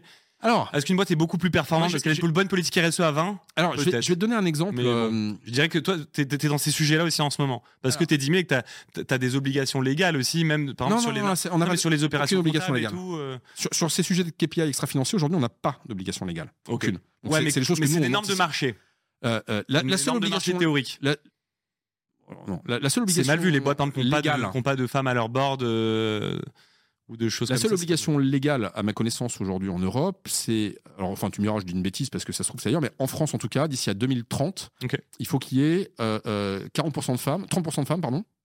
40% de femmes, pardon, dans les conseils d'administration. Oui, oui. Ou dans pardon, je dis n'importe quoi Oui, aujourd'hui. donc faut anticiper. dans les instances dirigeantes d'une entreprise. Ça veut dire qu'en 2030, toi, tous les autres entreprises en France devront avoir un Ouais. comité de direction. Ouais, ouais. Il y a 4 femmes sur 10. Voilà. Et c'est pour ça que les fonds d'ailleurs regardent actuellement ça. Tu vois, nous on travaille avec des fonds. Euh, ils nous challenge sur, sur ça déjà parce qu'ils sont en, en avance. Mais mais- mais il y a une vraie raison opérationnelle qui est que, euh, et je le dis à toutes les femmes qui bossent chez nous, Ouais. parce que effectivement, ça apporte et ça crée Oui, oui, oui. Euh, merci mesdames. Ouais. C'est vrai. Et Ah oui. je, Oui, vraiment, non, tu le c'est fais vrai. pas juste euh, de Non, tu débile. voilà, euh, moi, je y a un vrai impact Je le fais pas par philanthropie, Non, euh, je le fais parce que Non, puis je c'est te connais, je sais que c'est vrai, je sais que t'es, euh, C'est- c'est bien pour l'entreprise. quoi. cartésien et, euh, et- ton but c'est qu'il y ait un vrai impact. Tu fais pas les choses juste pour les faire de manière théorique. Non, c'est pas ton genre. C'est c'est Donc, pragmatique. donc je te crois là-dessus et je pense C'est qu'on devrait tous t'écouter là-dessus. J'ai une question, changer un peu de sujet, de, là pour, tu- pour le coup de, bootstrapper, il n'y a pas beaucoup de gens qui pourraient te poser cette question-là. Comment tu fais au niveau du cash? Dans le sens où tu fais 40-50% de croissance euh, 50, on le fait plus depuis maintenant 5 ans, c'est beaucoup 50, mais on, est, on, est, on est plutôt depuis aux 5 alentours. ans. Ok, donc sur les, mais sur les 5 dernières années, c'est plutôt 40, on va dire, c'est ça? Ouais, mais c'est énorme sur tes tailles en réalité. Modulo le Covid où on a fait 7% de croissance Modulo le Covid. Ok. Euh, Ce qui reste. on, se l'est dit, c'est important le résultat, c'est important le chiffre d'affaires, mais à un moment donné, il faut financer cette croissance, il faut financer ce chiffre d'affaires. Et donc, du coup, euh, tu vas avoir des effets un peu sur le BFM où tu dois toujours réinvestir. Tu as, un niveau d'investissement par rapport à ce chiffre d'affaires-là? Comment tu gères tes cash flows aujourd'hui? Est-ce que ça, ça a déjà été complexe vu ta croissance? Parce que euh, les sociétés qui ont levé des fonds, c'est plus facile. Il y a du cash en banque. Tu as, genre euh, 100 millions en banque. Mais, mais, mais quand euh, t'as pas 100 millions en banque et que faut financer la croissance, tu es toujours à flux tendu sur des croissances comme ça. Tu. Est-ce que ça a été compliqué parfois? Oui. Là, c'est un financier qui te pose la question. Oui, ça a été euh, très compliqué. Ok. Limite, c'est c'est le, le plus le point qui a été le plus compliqué. Parce que si tu as, beaucoup, si un dans- très bon résultat, euh, t'as- t'as beau faire un milliard, si t'as Dans un besoin de cas- cash flow qui est important. Dans notre cas, ce qui a été très compliqué, c'est que non seulement. Alors, je crois qu'on faisait 85% de croissance moyenne dans les 10 premières années. Donc, déjà, c'est super chaud, ça déjà. Donc, ça, en termes de cash flow, c'est super dur à gérer ça. Le deuxième problème, c'est qu'on était déjà probablement dans 10 pays au bout de 4 ans, je crois. Et donc, en fait, ça, c'est encore plus compliqué parce que l'Europe n'existe pas. Je ne parle pas du monde. Et donc, en fait, il y a pas, tu, tu n'existes pas, structurellement parlant, que ce soit en termes de fournisseurs, etc. C'est très complexe. Et, et en termes de financement aussi. Une banque, elle résonne sur localement. Donc, ça, ça a été, oui, effectivement, ça a été Mmh. très, très compliqué. Euh, et on a été obligé d'être vigilant. Mais comme de tout, quel que soit le, le sujet, T'as dû amener l'exigence là-dessus aussi. tu es obligé d'être. Non, mais c'est super intéressant de montrer l'exigence pour développer une boîte comme la Tu tienne. n'as pas le choix. Non, mais en fait, qui, est, qui, en fait, qui n'a rien à voir avec le métier. En fait, ça n'a rien à voir avec ton organisation, euh, tes talents, la manière d'exécuter. Je- C'est juste en fait la financier. C'est comment une boîte fonctionne. Je- je C'est pour ça un- que un c'est-. Non, mais c'est pour ça que moi, je, voilà, j'estime d'autant plus euh, ton parcours parce que j'ai cette notion aussi et je sais que t'as beau exécuter, avoir les talents, faire tout ce qu'il faut, t'aurais pu quand même faire banqueroute avec tes problèmes de cash flow, tu vois. Je, je vais te prendre un exemple parce qu'il m'a, frappé euh, en termes de culture. Euh, j'ai, euh, j'ai changé ma carte Revolut. Et en fait, dans le processus, entre deux pays, tu es obligé de le fermer et de le rouvrir dans le pays. Parce que c'est pas le même système financier. Je me suis battu avec Revolut. Vraiment un truc de dingue. hein. C'est c'était compli- compliqué parce que le chat répondait pas bien, etc. etc. Au bout d'un moment, ça m'a énervé. J'ai envoyé. Tu utilisais Revolut pour la gestion des. des- Non, pour moi, ma carte perso, Ah, euh, tout simplement. Euh, Enfin, pour une carte perso, euh, là, donc un de mes enfants, etc. Et donc, en fait, j'ai envoyé un mail au CEO de LinkedIn, de LinkedIn, de Revolut. Dix minutes plus tard, mon problème était réglé. Dans cette boîte-là, il y a un sens du service client qui est hallucinant. Je sais plus la taille de Revolut. Elle est, c'est- elle est folle ton anecdote. Au fait- CEO ou au COO CEO, Au CEO, ouais. CEO, je sais plus. Enfin, Ouais, T'es dans le top, euh, euh, t'es ouais. dans le board, quoi. Et en fait, voilà. Et tu sais, ça me fait le même effet que. Une boîte qui vaut des milliards, quoi. Enfin, je sais pas comment c'est valo. Ouais, ce- euh, je dirais une quarantaine de milliards. quarantaine de milliards, ouais. Donc, le- réglé ton problème en 10 Oui, minutes. parce qu'en fait, euh, euh, le sens du client, il est là, en fait. Euh, alors, ça, ça empêche pas quand même. C'est dans la culture. J'ai galéré avant à avoir mon problème, mais tu vois ce que je veux dire Hmm. Tu- Mais tu c'est quoi le tu lien du tu coup avec ça le fait que des, c'était dur le- au niveau des cash flows? Parce- que tu, te- comme t'étais parce bien qu'en avec tes fait- clients, ils te payaient en temps et en heure du Parce qu'en fait, euh, quand tu as, quelque chose qui est ancré, euh, du coup, c'est dans l'ADN de ton entreprise. Donc, tu fais attention au fait qu'on ne fait pas n'importe quoi. Ça veut dire quoi? Ça veut dire que quand on est en 2019 et que toutes les entreprises, euh, on lève des fonds, ils font n'importe quoi, mais n'importe quoi, mais justement. et que toi, tu dis à tes équipes, désolé, on n'ira pas refaire tous les bureaux en mettant 2 millions d'euros parce que ce n'est pas J'ai une très grande question pour toi. C'est usant. Justement, tu vois comment t'as réglé ce problème-là, toi Mais tu, Tu l'as réglé, choix. t'es d'accord que tu l'as réglé par l'exigence, etc. Est-ce que tu penses que c'est possible qu'il y ait certaines boîtes qui ont levé tellement d'argent qu'elles n'ont pas eu le temps de se concentrer sur ce genre de problématiques et qui finalement, in fine, euh, elles vont déjà avoir des problèmes parce qu'en fait, euh, même si le business réussit, elles n'ont pas géré des problématiques financières de structure. Est-ce que tu penses que là qu'il y a un problème structurel sur certaines boîtes qui ont levé des fonds? Tu vois ce que je veux dire ou pas? En fait, c'est ce que je disais tout à l'heure. L'abondance est un problème. Euh, quant à la, la, la C'est une manière polie de dire oui, du coup. Quand, bah, quand, quand tu as des, des, ressources limitées, bah forcément, tu fais attention, quoi. Tu dépenses pas n'importe comment.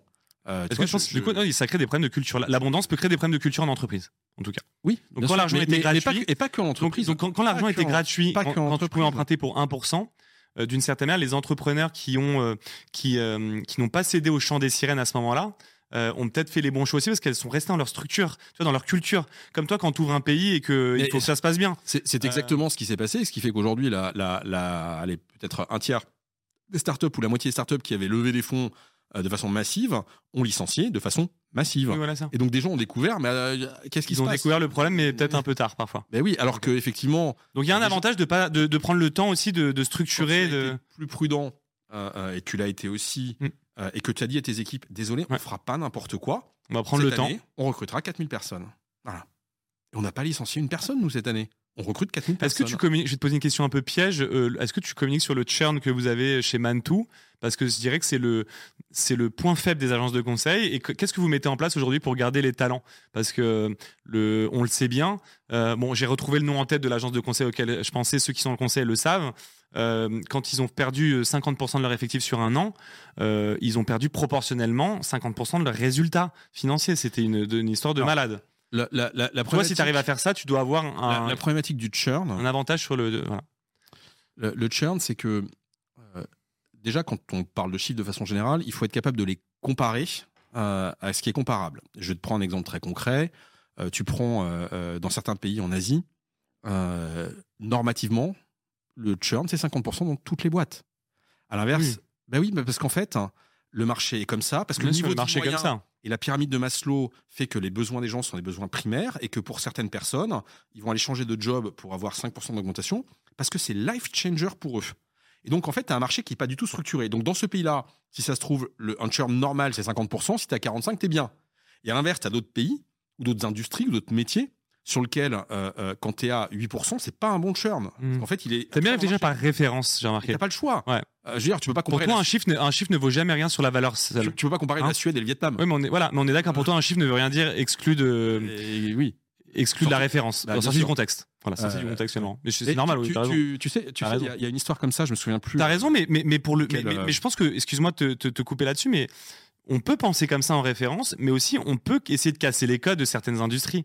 Euh, nous, par exemple, à notre petite échelle, on a réussi à avoir 2% de churn. Je pense que tu je dirais que c'est pratiquement impossible. Si je m'étais basé sur la référence, je me, je me serais dit que si j'avais eu euh, 30, je serais dans les taux de marché, tu vois. Et on a fait deux. Et du coup, est-ce qu'il faut pas aussi casser les codes et se réinventer dans le conseil pour justement, euh, est-ce que c'est pas comme ça qu'on, peut battre ses concurrents, en tout cas leur passer devant sur certains projets? Euh, Est-ce que vous innovez sur Après- votre politique RH aujourd'hui? Euh, J'espère. J'espère. Et c'est pas à moi qu'il faut poser la question, c'est plutôt à, à- À ton nos DRH, équipes, à nos équipes et euh, à nos équipes HR euh, de façon générale, et surtout à nos, à nos équipes. Déjà, t'as associé du monde. T'as, je crois que Le- t'as le- 200 associés aujourd'hui. Aujourd'hui, on a euh, 30% de la valeur qui est partagée effectivement avec les équipes. Voilà. Donc déjà, euh, déjà c'est super. C'est vrai que c'est vrai que c'est beaucoup. Et Ouais. oui, vrai. raison, 30% c'est de, assez du, rare. du- de- Mais- pro- t'as 30% de l'equity de Mantou qui est à tes collaborateurs. J'avais jamais entendu euh, une telle proportion, donc c'est innovant. Il y a quelques. Euh, c'est vrai, c'est ça vrai. Il y a- m'étonnerait que KPMG ait 30% Non, il y a- aux il y a- collaborateurs. Il y a quelques groupes euh, qui effectivement euh, sont, sont plutôt pas mauvais en général, les groupes familiaux euh, dans ces Ok, sujets-là. ok. Mais sur les gros, mais, mais pas sur, pas sur. Sur les gros, non. Euh, mais non, non. T'as des stock options, mais tu... bon, c'est différent. Euh, T'as pas 30%, 30% c'est énorme, quoi. Demain, si vous êtes genre 100 000, 30%, euh, donc t'as, t'as, t'as, t'as- bon, on a 200 Mais- associés avec mais- en tout cas. mais- Bon, ça, c'est, ça, c'est déjà une innovation, je trouve, en tout cas. Euh, voilà. Donc après, pour revenir sur le- le- le- l'innovation managériale de façon large, euh, elle dépend encore une fois des pays. Tu as, vraiment de l'adaptation en fonction des pays, des cultures. Euh, C'est des choses qui sont très différentes.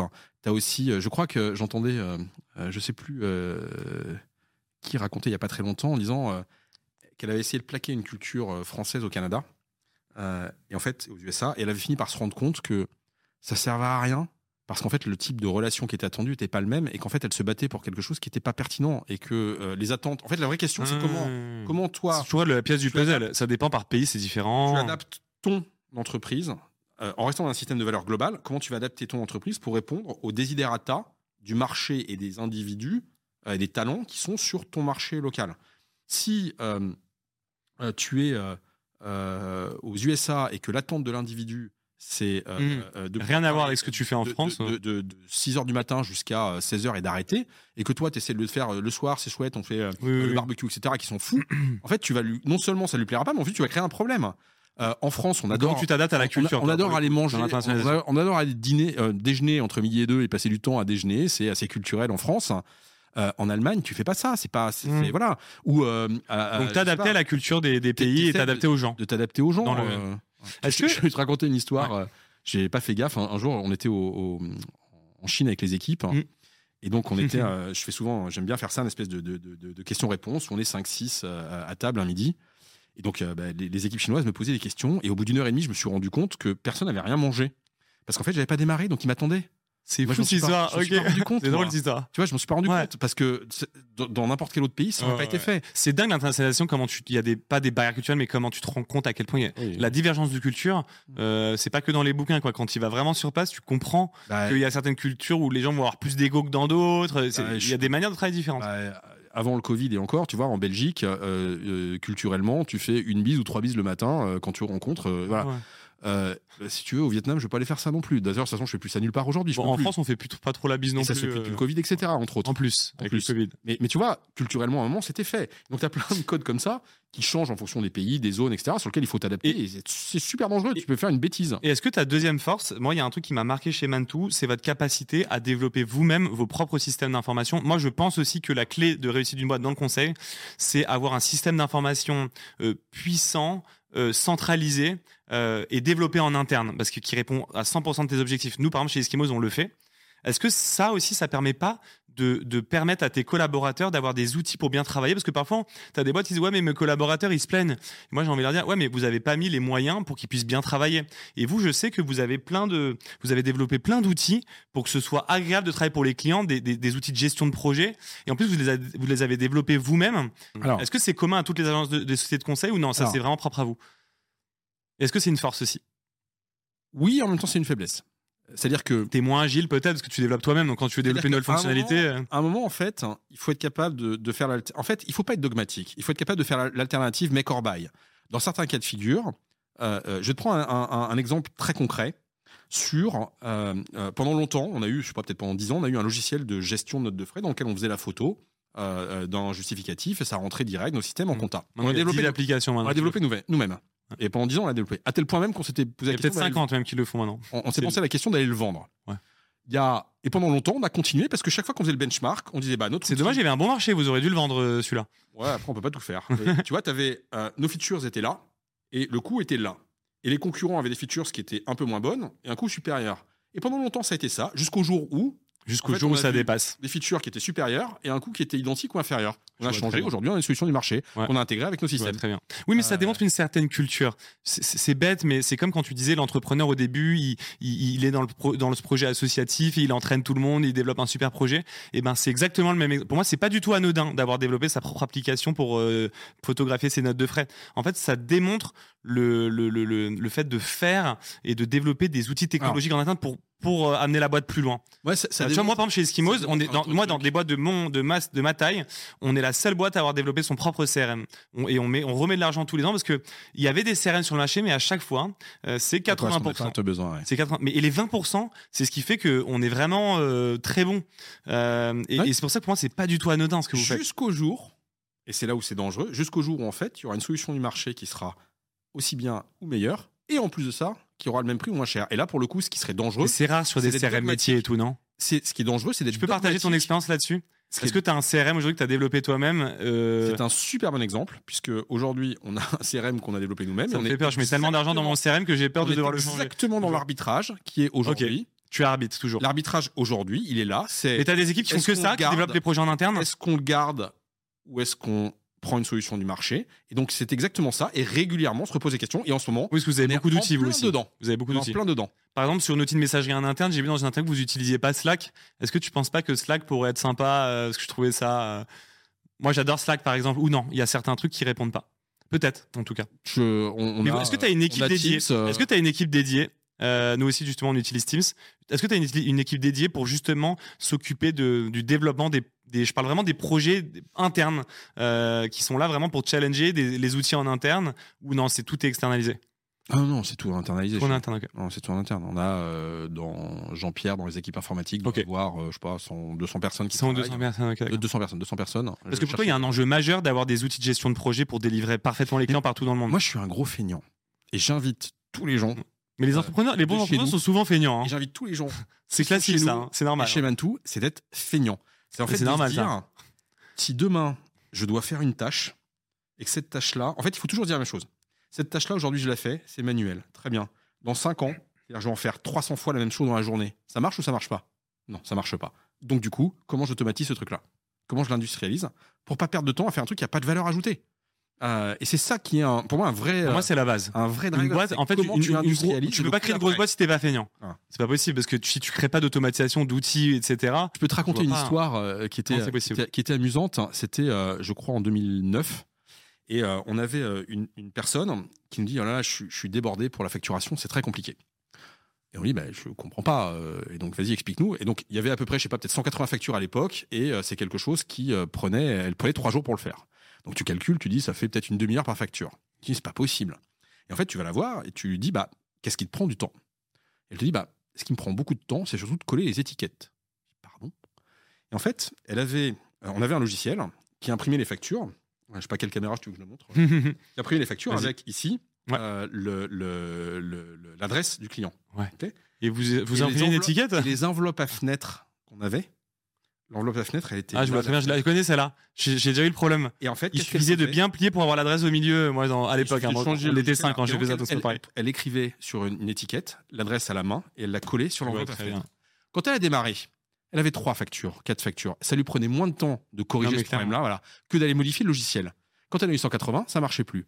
Et en fait, c'est ça le vrai sujet. C'est si quand tu te dis attends, ok, d'accord, ça me prend deux, ça me prend deux minutes. Oui, mais ça te prendra deux heures et ça te prendra deux jours. Et voilà, donc c'est pas possible. Et ça, c'est un vrai enjeu. Soyez feignants, feignants, Clairement. feignants. Super. Mais non, mais moi, ça m'a marqué parce que je crois beaucoup dans le.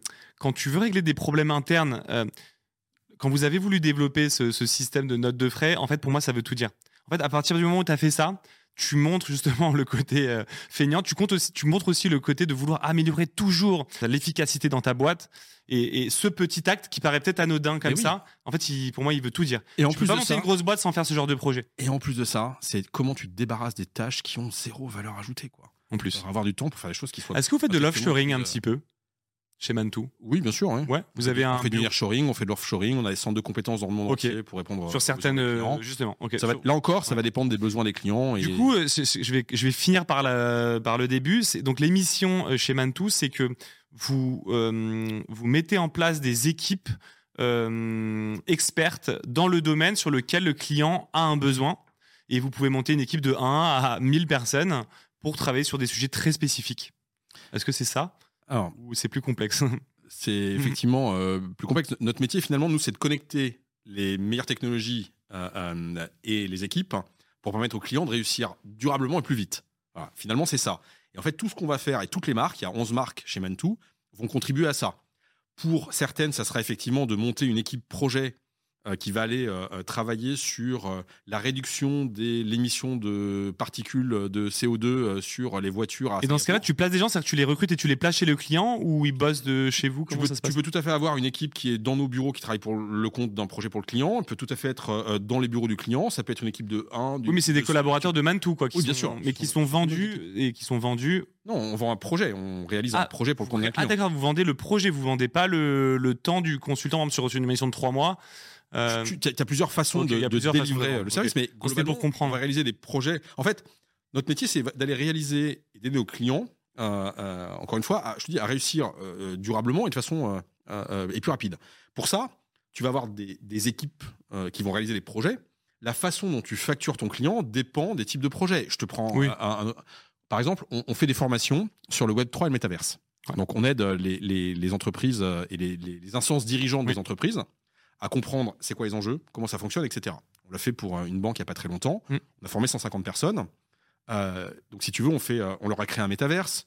Euh, on a fait une formation sur le Web 3, etc. Tout ça, ça n'a pas du tout la même façon d'être facturé que quand tu fais la raison d'être d'Orange.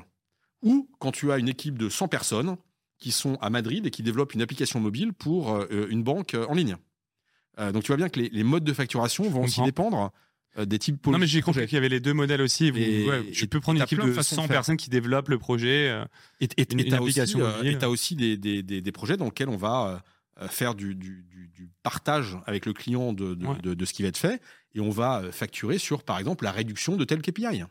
Euh, sur le Oui, sur de l'organisation, par exemple, vous allez aider des organisations à être plus performantes, par exemple, ça vous le faites un petit Par peu exemple. Ouais. Par exemple. Est-ce que vous faites, par exemple, vous allez augmenter l'efficacité d'un service commercial en, euh, dans un grand groupe, par exemple, ou, euh, ou, une réorganisation, effectivement, sur des process que vous pouvez aider pour... On, vraiment, on a un scope qui est très très large. Ouais, je te prends un exemple de ce qu'on a pu faire. On a aidé une entreprise dans la grande distribution, par exemple, à, à identifier des sociétés et des startups à racheter pour intégrer à son portefeuille.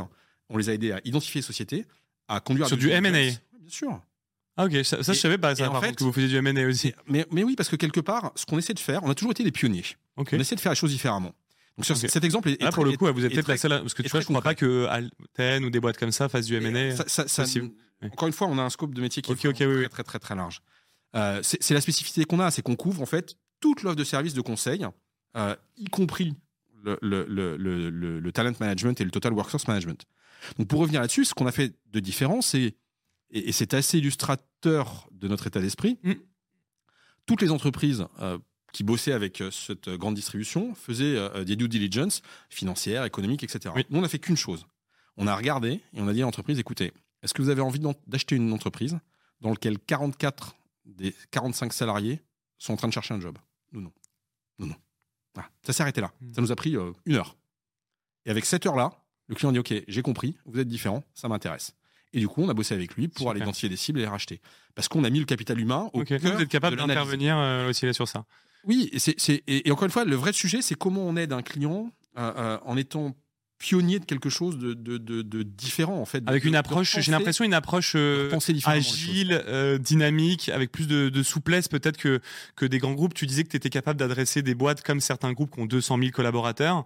Toi, ce que tu peux leur apporter, c'est euh, euh, une autre peut-être une autre approche euh, et un peu plus peut-être d'agilité et peut-être aller en fait outrepasser certains process pour créer un produit finalement et un service sur mesure pour répondre aux attentes. Oui, et comment tu penses Ce les que tu as fait pour développer. Mantou finalement, c'est du bootstrap. Tu Ouais, vends du bootstrapping. Comment tu réfléchis comment euh, réfléchir ouais, comment tu réfléchis pour régler un problème Mm. avec les meilleures équipes et toi donc la force de Mantou c'est de recruter euh, les, les- les meilleurs talents et les meilleurs experts qui pourront trouver la meilleure solution pour les clients Oui.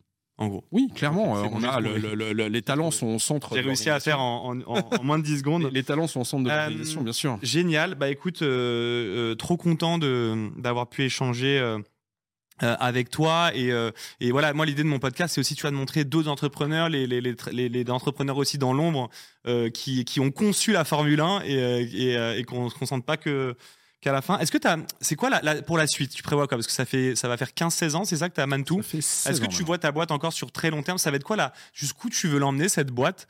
Euh, Là, tu vas atteindre un milliard de, de, de chiffre d'affaires. Euh, Jusqu'où après tu veux aller? Alors, déjà, euh, tu sais, à un moment, le, le- le projet d'entreprise, quand, quand tu es à une taille comme ça, c'est pas le tien, c'est celui de tes équipes. Euh, toi, tu. Oui, as- tu détiens plus de la majorité du capital quand même aujourd'hui. Oui, mais Donc tu es quand même un peu au rênes. La de- détention capitalistique euh, ne reflète pas le fait que le, ce qui est fait dans l'entreprise euh, n'est plus, euh, ce n'est plus toi, c'est plus ton entreprise. Non, de clairement. de. Surtout à 10 000. vous- Donc, si tu veux, il y a c'est ce que tes 9999 autres personnes qui y œuvrent en tous les jours. et veulent en faire, comment ils le font, la façon dont ils appréhendent les problèmes euh, générationnelles, sociétales, etc., etc., qui déterminent euh, euh, comment ton entreprise est faite, ta raison d'être, ton fonctionnement, etc., etc. Donc finalement, quelque part, à un moment, l'entreprise, elle t'appartient plus vraiment du point de vue. euh, euh, c'est- exactement. Non, mais tu peux décider de garder tes parts pendant 20 ans encore ou tu peux Mais décider de les euh, la- d'arrêter aussi. La- la- L'aspect capitalistique n'est pas la même chose que le projet de l'entreprise ou la, son, son. Voilà. ouais. De ce point de vue-là, si tu veux, Oui, parce que dans un cas, déjà toi personnellement, est-ce que tu sors, est-ce que ça tu fait déjà un moment que l'entreprise, euh, je, je- elle est, elle est pas à mon image. Elle est plus à mon image depuis euh, très longtemps. Oui. Et je pense que c'est pas plus mal d'ailleurs. Mm, Et je pense pas que plus mal. de gens euh, chez nous diront euh, oui c'est très bien. Et Mm. donc et, et- et voilà, j'ai pas encore réussi. Il y a probablement encore pas mal de défauts qui restent dans l'entreprise et qui viennent de ce que Mm. moi j'ai pas réussi à corriger. Ok. Euh, et, tout le monde travaillera là-dessus et c'est très bien. Mm. Mais à un moment, le, le- le vrai, le vrai enjeu, c'est stay in the game. C'est comment finalement on va pouvoir faire une entreprise qui soit durablement là et qui va être capable de s'adapter à l'évolution du monde. Ça fait 16 ans déjà, vous l'avez prouvé C'est déjà. pas mal. Déjà pas mal. prouvé déjà. Depuis Et c'est pas énorme 16 ans. De- Alors certains grands groupes, je pense. c'est pas énorme, mais en même temps, tu sais que depuis un an, on a, dé- on a dépassé l'espérance de vie moyenne d'une entreprise du Fortune 500 quand même. hein. C'est-à-dire qu'une entreprise aujourd'hui, Ah, c'est génial cette stat. ça, ça calme. hein. Tu peux la répéter ou pas? Une entreprise aujourd'hui qui était euh, née dans les années, enfin en 2000, euh, l'espérance de vie, L'espérance de vie. d'une entreprise du Fortune 500, Ouais. c'est 15 ans. Voilà. Après, elle est rachetée, fusionnée, mergée, etc. C'est Dans le fait de rester indépendant aussi. ouais. Si tu prends aujourd'hui le Fortune 500, Oui, entre celles Ce qui sont revendues et celles qui sont indépendantes, qui sont. Voilà, ils n'ont pas tous coulé. Mais ce qui n'est pas vrai, euh, pour le coup, dans la vieille Europe, hein, et d'ailleurs, c'est inquiétant, parce que si tu regardes, par exemple, le CAC 40, le Bel 20, Ouais. euh, euh, le SMI, etc., là, pour le coup, l'âge moyen est légèrement plus ancien. Ce qui n'est pas Tant terrible. mieux parce en que- plus, non? Et non, ça montre qu'on n'a pas de renouvellement. Quand, Oui, euh, moi j'aime bien le côté empire à la Bernard Arnault qui continue de, tu vois, qui permet de prospérer aussi à l'échelle internationale, qui permet de faire rayonner la France. Ce côté empire, moi j'aime bien ce truc-là. Ouais, mais en même temps, si tu veux, j'aime bien aussi euh, le principe qui est. euh, L'égalité euh, des chances. quand ChatGPT est en train de sortir et que Google a peur, euh, c'est intéressant. Parce que c'est ce qui fait que probablement, euh, il va y avoir l'innovation qui va se produire, Mm. qui fait qu'à la fin, lequel gagnera, à la limite, c'est pas trop le problème. Le vrai sujet, c'est pour le consommateur, l'individu. Mm.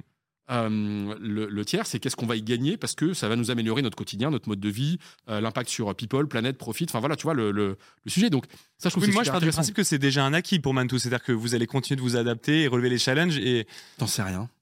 T'en sais rien, moi non plus. Et c'est la seule chose que j'espère, c'est qu'on arrive à, à mettre une culture, une entreprise, et j'y crois, hein, Mm.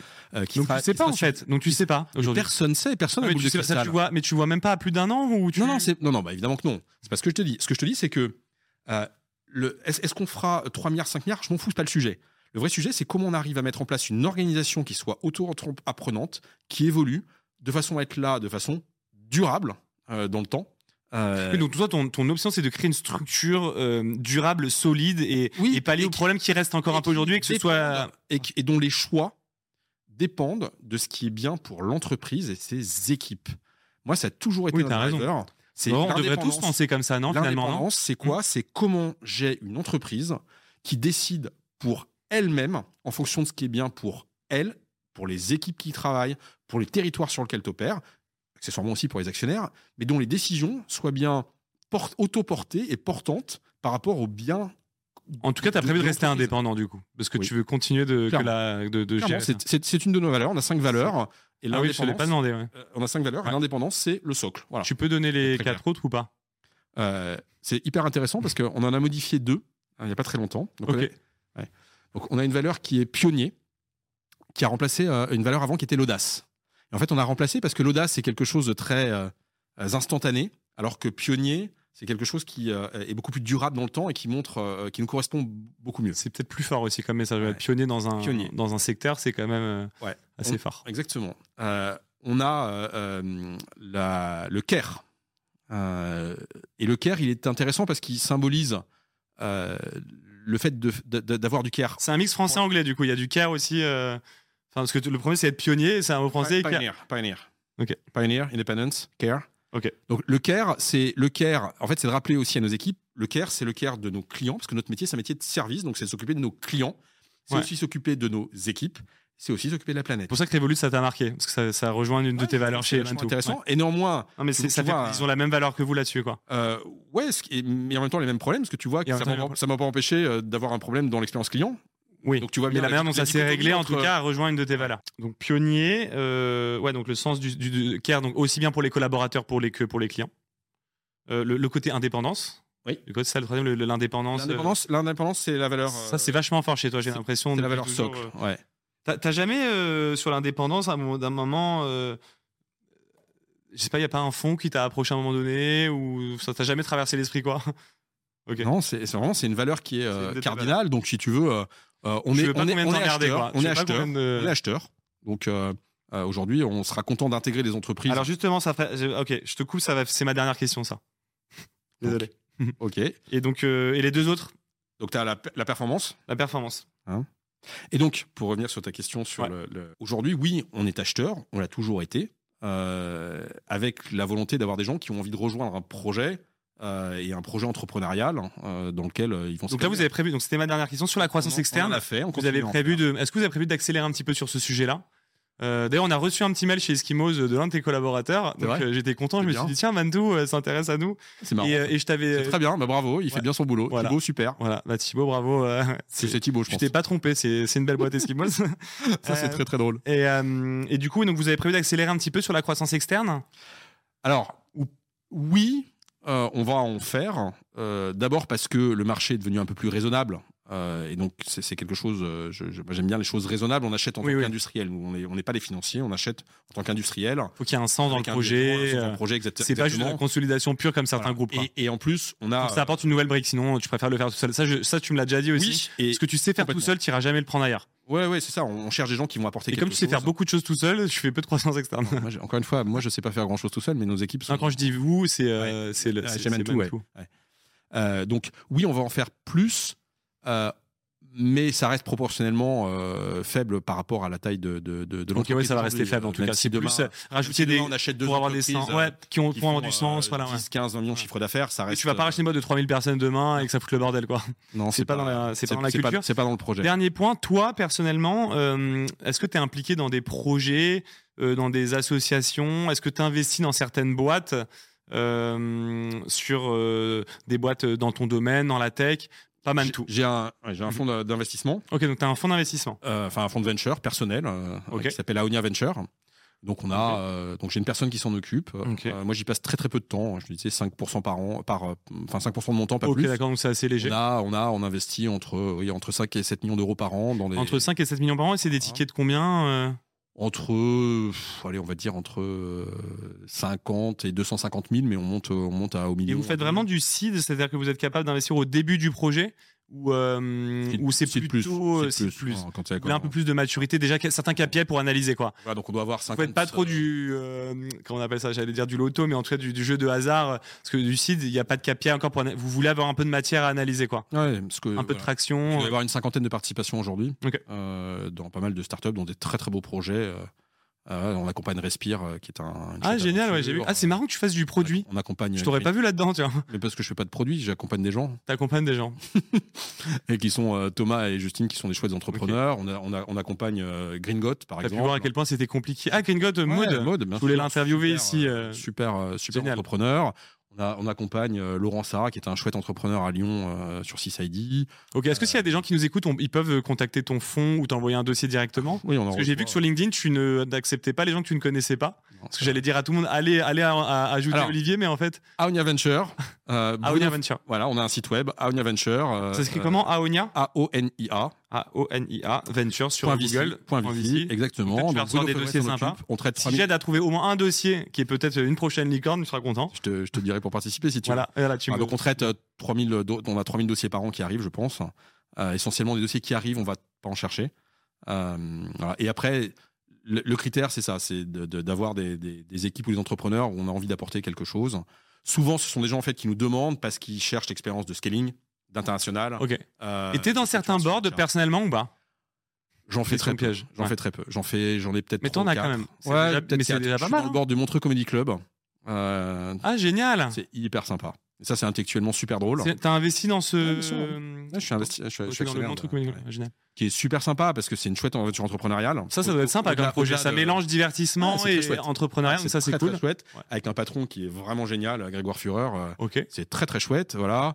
Je suis au bord de 6ID euh, à Lyon, qui est une très jolie boîte, Ça, très jolie pas. fintech, qui fait un truc absolument très simple, euh, qui en fait, quand tu veux payer un fournisseur, aujourd'hui, la, la fraude euh, au virement en France, je crois, que c'est Mhm. 287 millions de- de- d'euros par an. C'est énorme. En fait, quand tu veux payer un fournisseur, il va juste te dire rouge, orange, vert pour savoir si l'IBAN de ton fournisseur est le bon. Et si derrière, euh, Trop bien. euh, voilà, parce qu'en fait, la fraude au virement est extrêmement cher. C'est simple, Mm. ça marche très très bien. Gros taux de croissance, euh, très fort scaling, très belle boîte et un- une, une belle équipe, donc c'est très sympa. Ok. Euh, je suis au bord de- d'Explora Project aussi. Ah, ok, Euh, sympa. J'ai vu. Euh, C'est- très chouette projet, Stanislas et Alix. Donc, tu es dans certains boards quand même un peu du. Tu, voilà, tu... oui, c'est- intéressant. et Mais tu restes vraiment entrepreneur Oui. plus qu'investisseur. quoi. Tu es un entrepreneur, Oui, c'est qui c'est ça qui te botte le plus. Oui, et puis moi, ce qui m'intéresse, c'est quand on a des, des- des équipes d'entrepreneurs qui ont des questions sur. euh, voilà, je, je le fais, tu vois, on, a, on est investi dans In Memory, qui est une très très jolie boîte. euh, Ah euh, putain merde, je l'ai vu passer, j'ai pas investi, j'ai failli. ah, c'est une super boîte. Clémentine, c'est une fille euh, Ah, putain, merde. extraordinaire. Et, euh, investi et voilà, moi, moi, ce qui, euh, ce qui m'intéresse, voilà, ou euh, dans A- A- euh, une boîte qui s'appelle AUUM, Aum, arrêtons euh, l'usage unique maintenant, qui fait en fait des, des machines dans lesquelles tu peux mettre Ah putain, je l'ai vu passer aussi celle-là. tu peux mettre ton, ton, ton verre et du coup qui te nettoie avec 2% de, d'eau trop bien, ça. au reste, qui te nettoie ton verre avec du ultraviolet. Mm. Le truc est génial, chouette mec. Et ben quand il me demande Plutôt que d'avoir des gobelets, en gros, c'est ça, des- avec des fontaines. Exactement. Ouais. Donc voilà, et quand euh, voilà, donc euh, si demain il me demande d'aller prendre un café, on l'a fait il y a pas très longtemps pour me poser des questions sur le scaling, le sales, ok super, je me Ouais. fais plaisir quoi, tu Ouais. vois. Mais je suis pas au board et j'apporterai pas. euh, moi j'apporte. En fait, c'est quand j'ai quelque chose à apporter qui sert à la personne. Ok. Euh, Est-ce que tu aurais un, conseil que.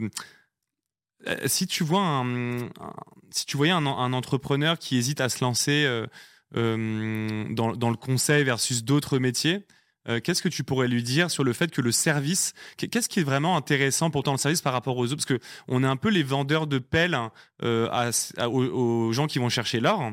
Que- voilà, est-ce que tu as un message euh, Parce que le service, qu'est-ce qui pourrait rendre un peu plus sexy le conseil? Parce que euh, moi, je trouve qu'on n'en parle pas assez, encore une fois.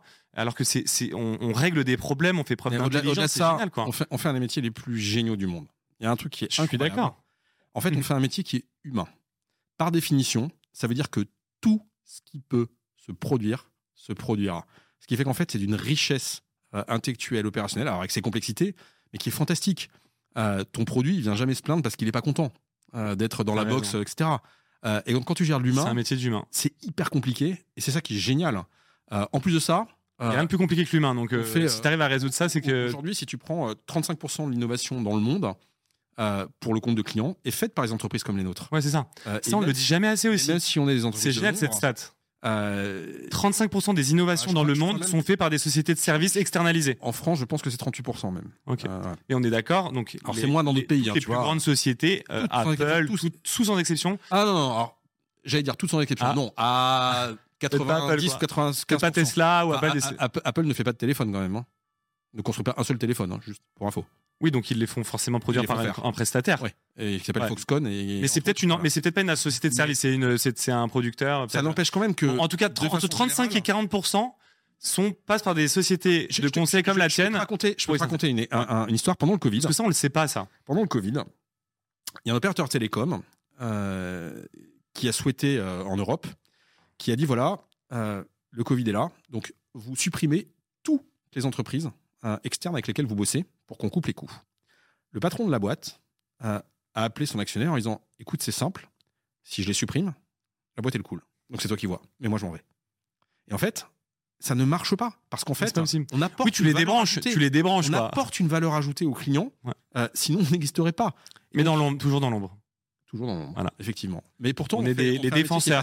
Les, comme au foot, il y, a les, il y, a les atta- enfin, il y a les attaquants dont on parle beaucoup. Ouais. Puis il y a le défenseur dont on parle pas, mais qui a sauvé le- les trois buts qui fait que tu aurais perdu sinon. quoi. Par exemple, ou les remplaçants, voilà. etc. Bien sûr, ouais, t'as- Un t'as- travailleur de l'ombre, mais qui sont au cœur de l'innovation.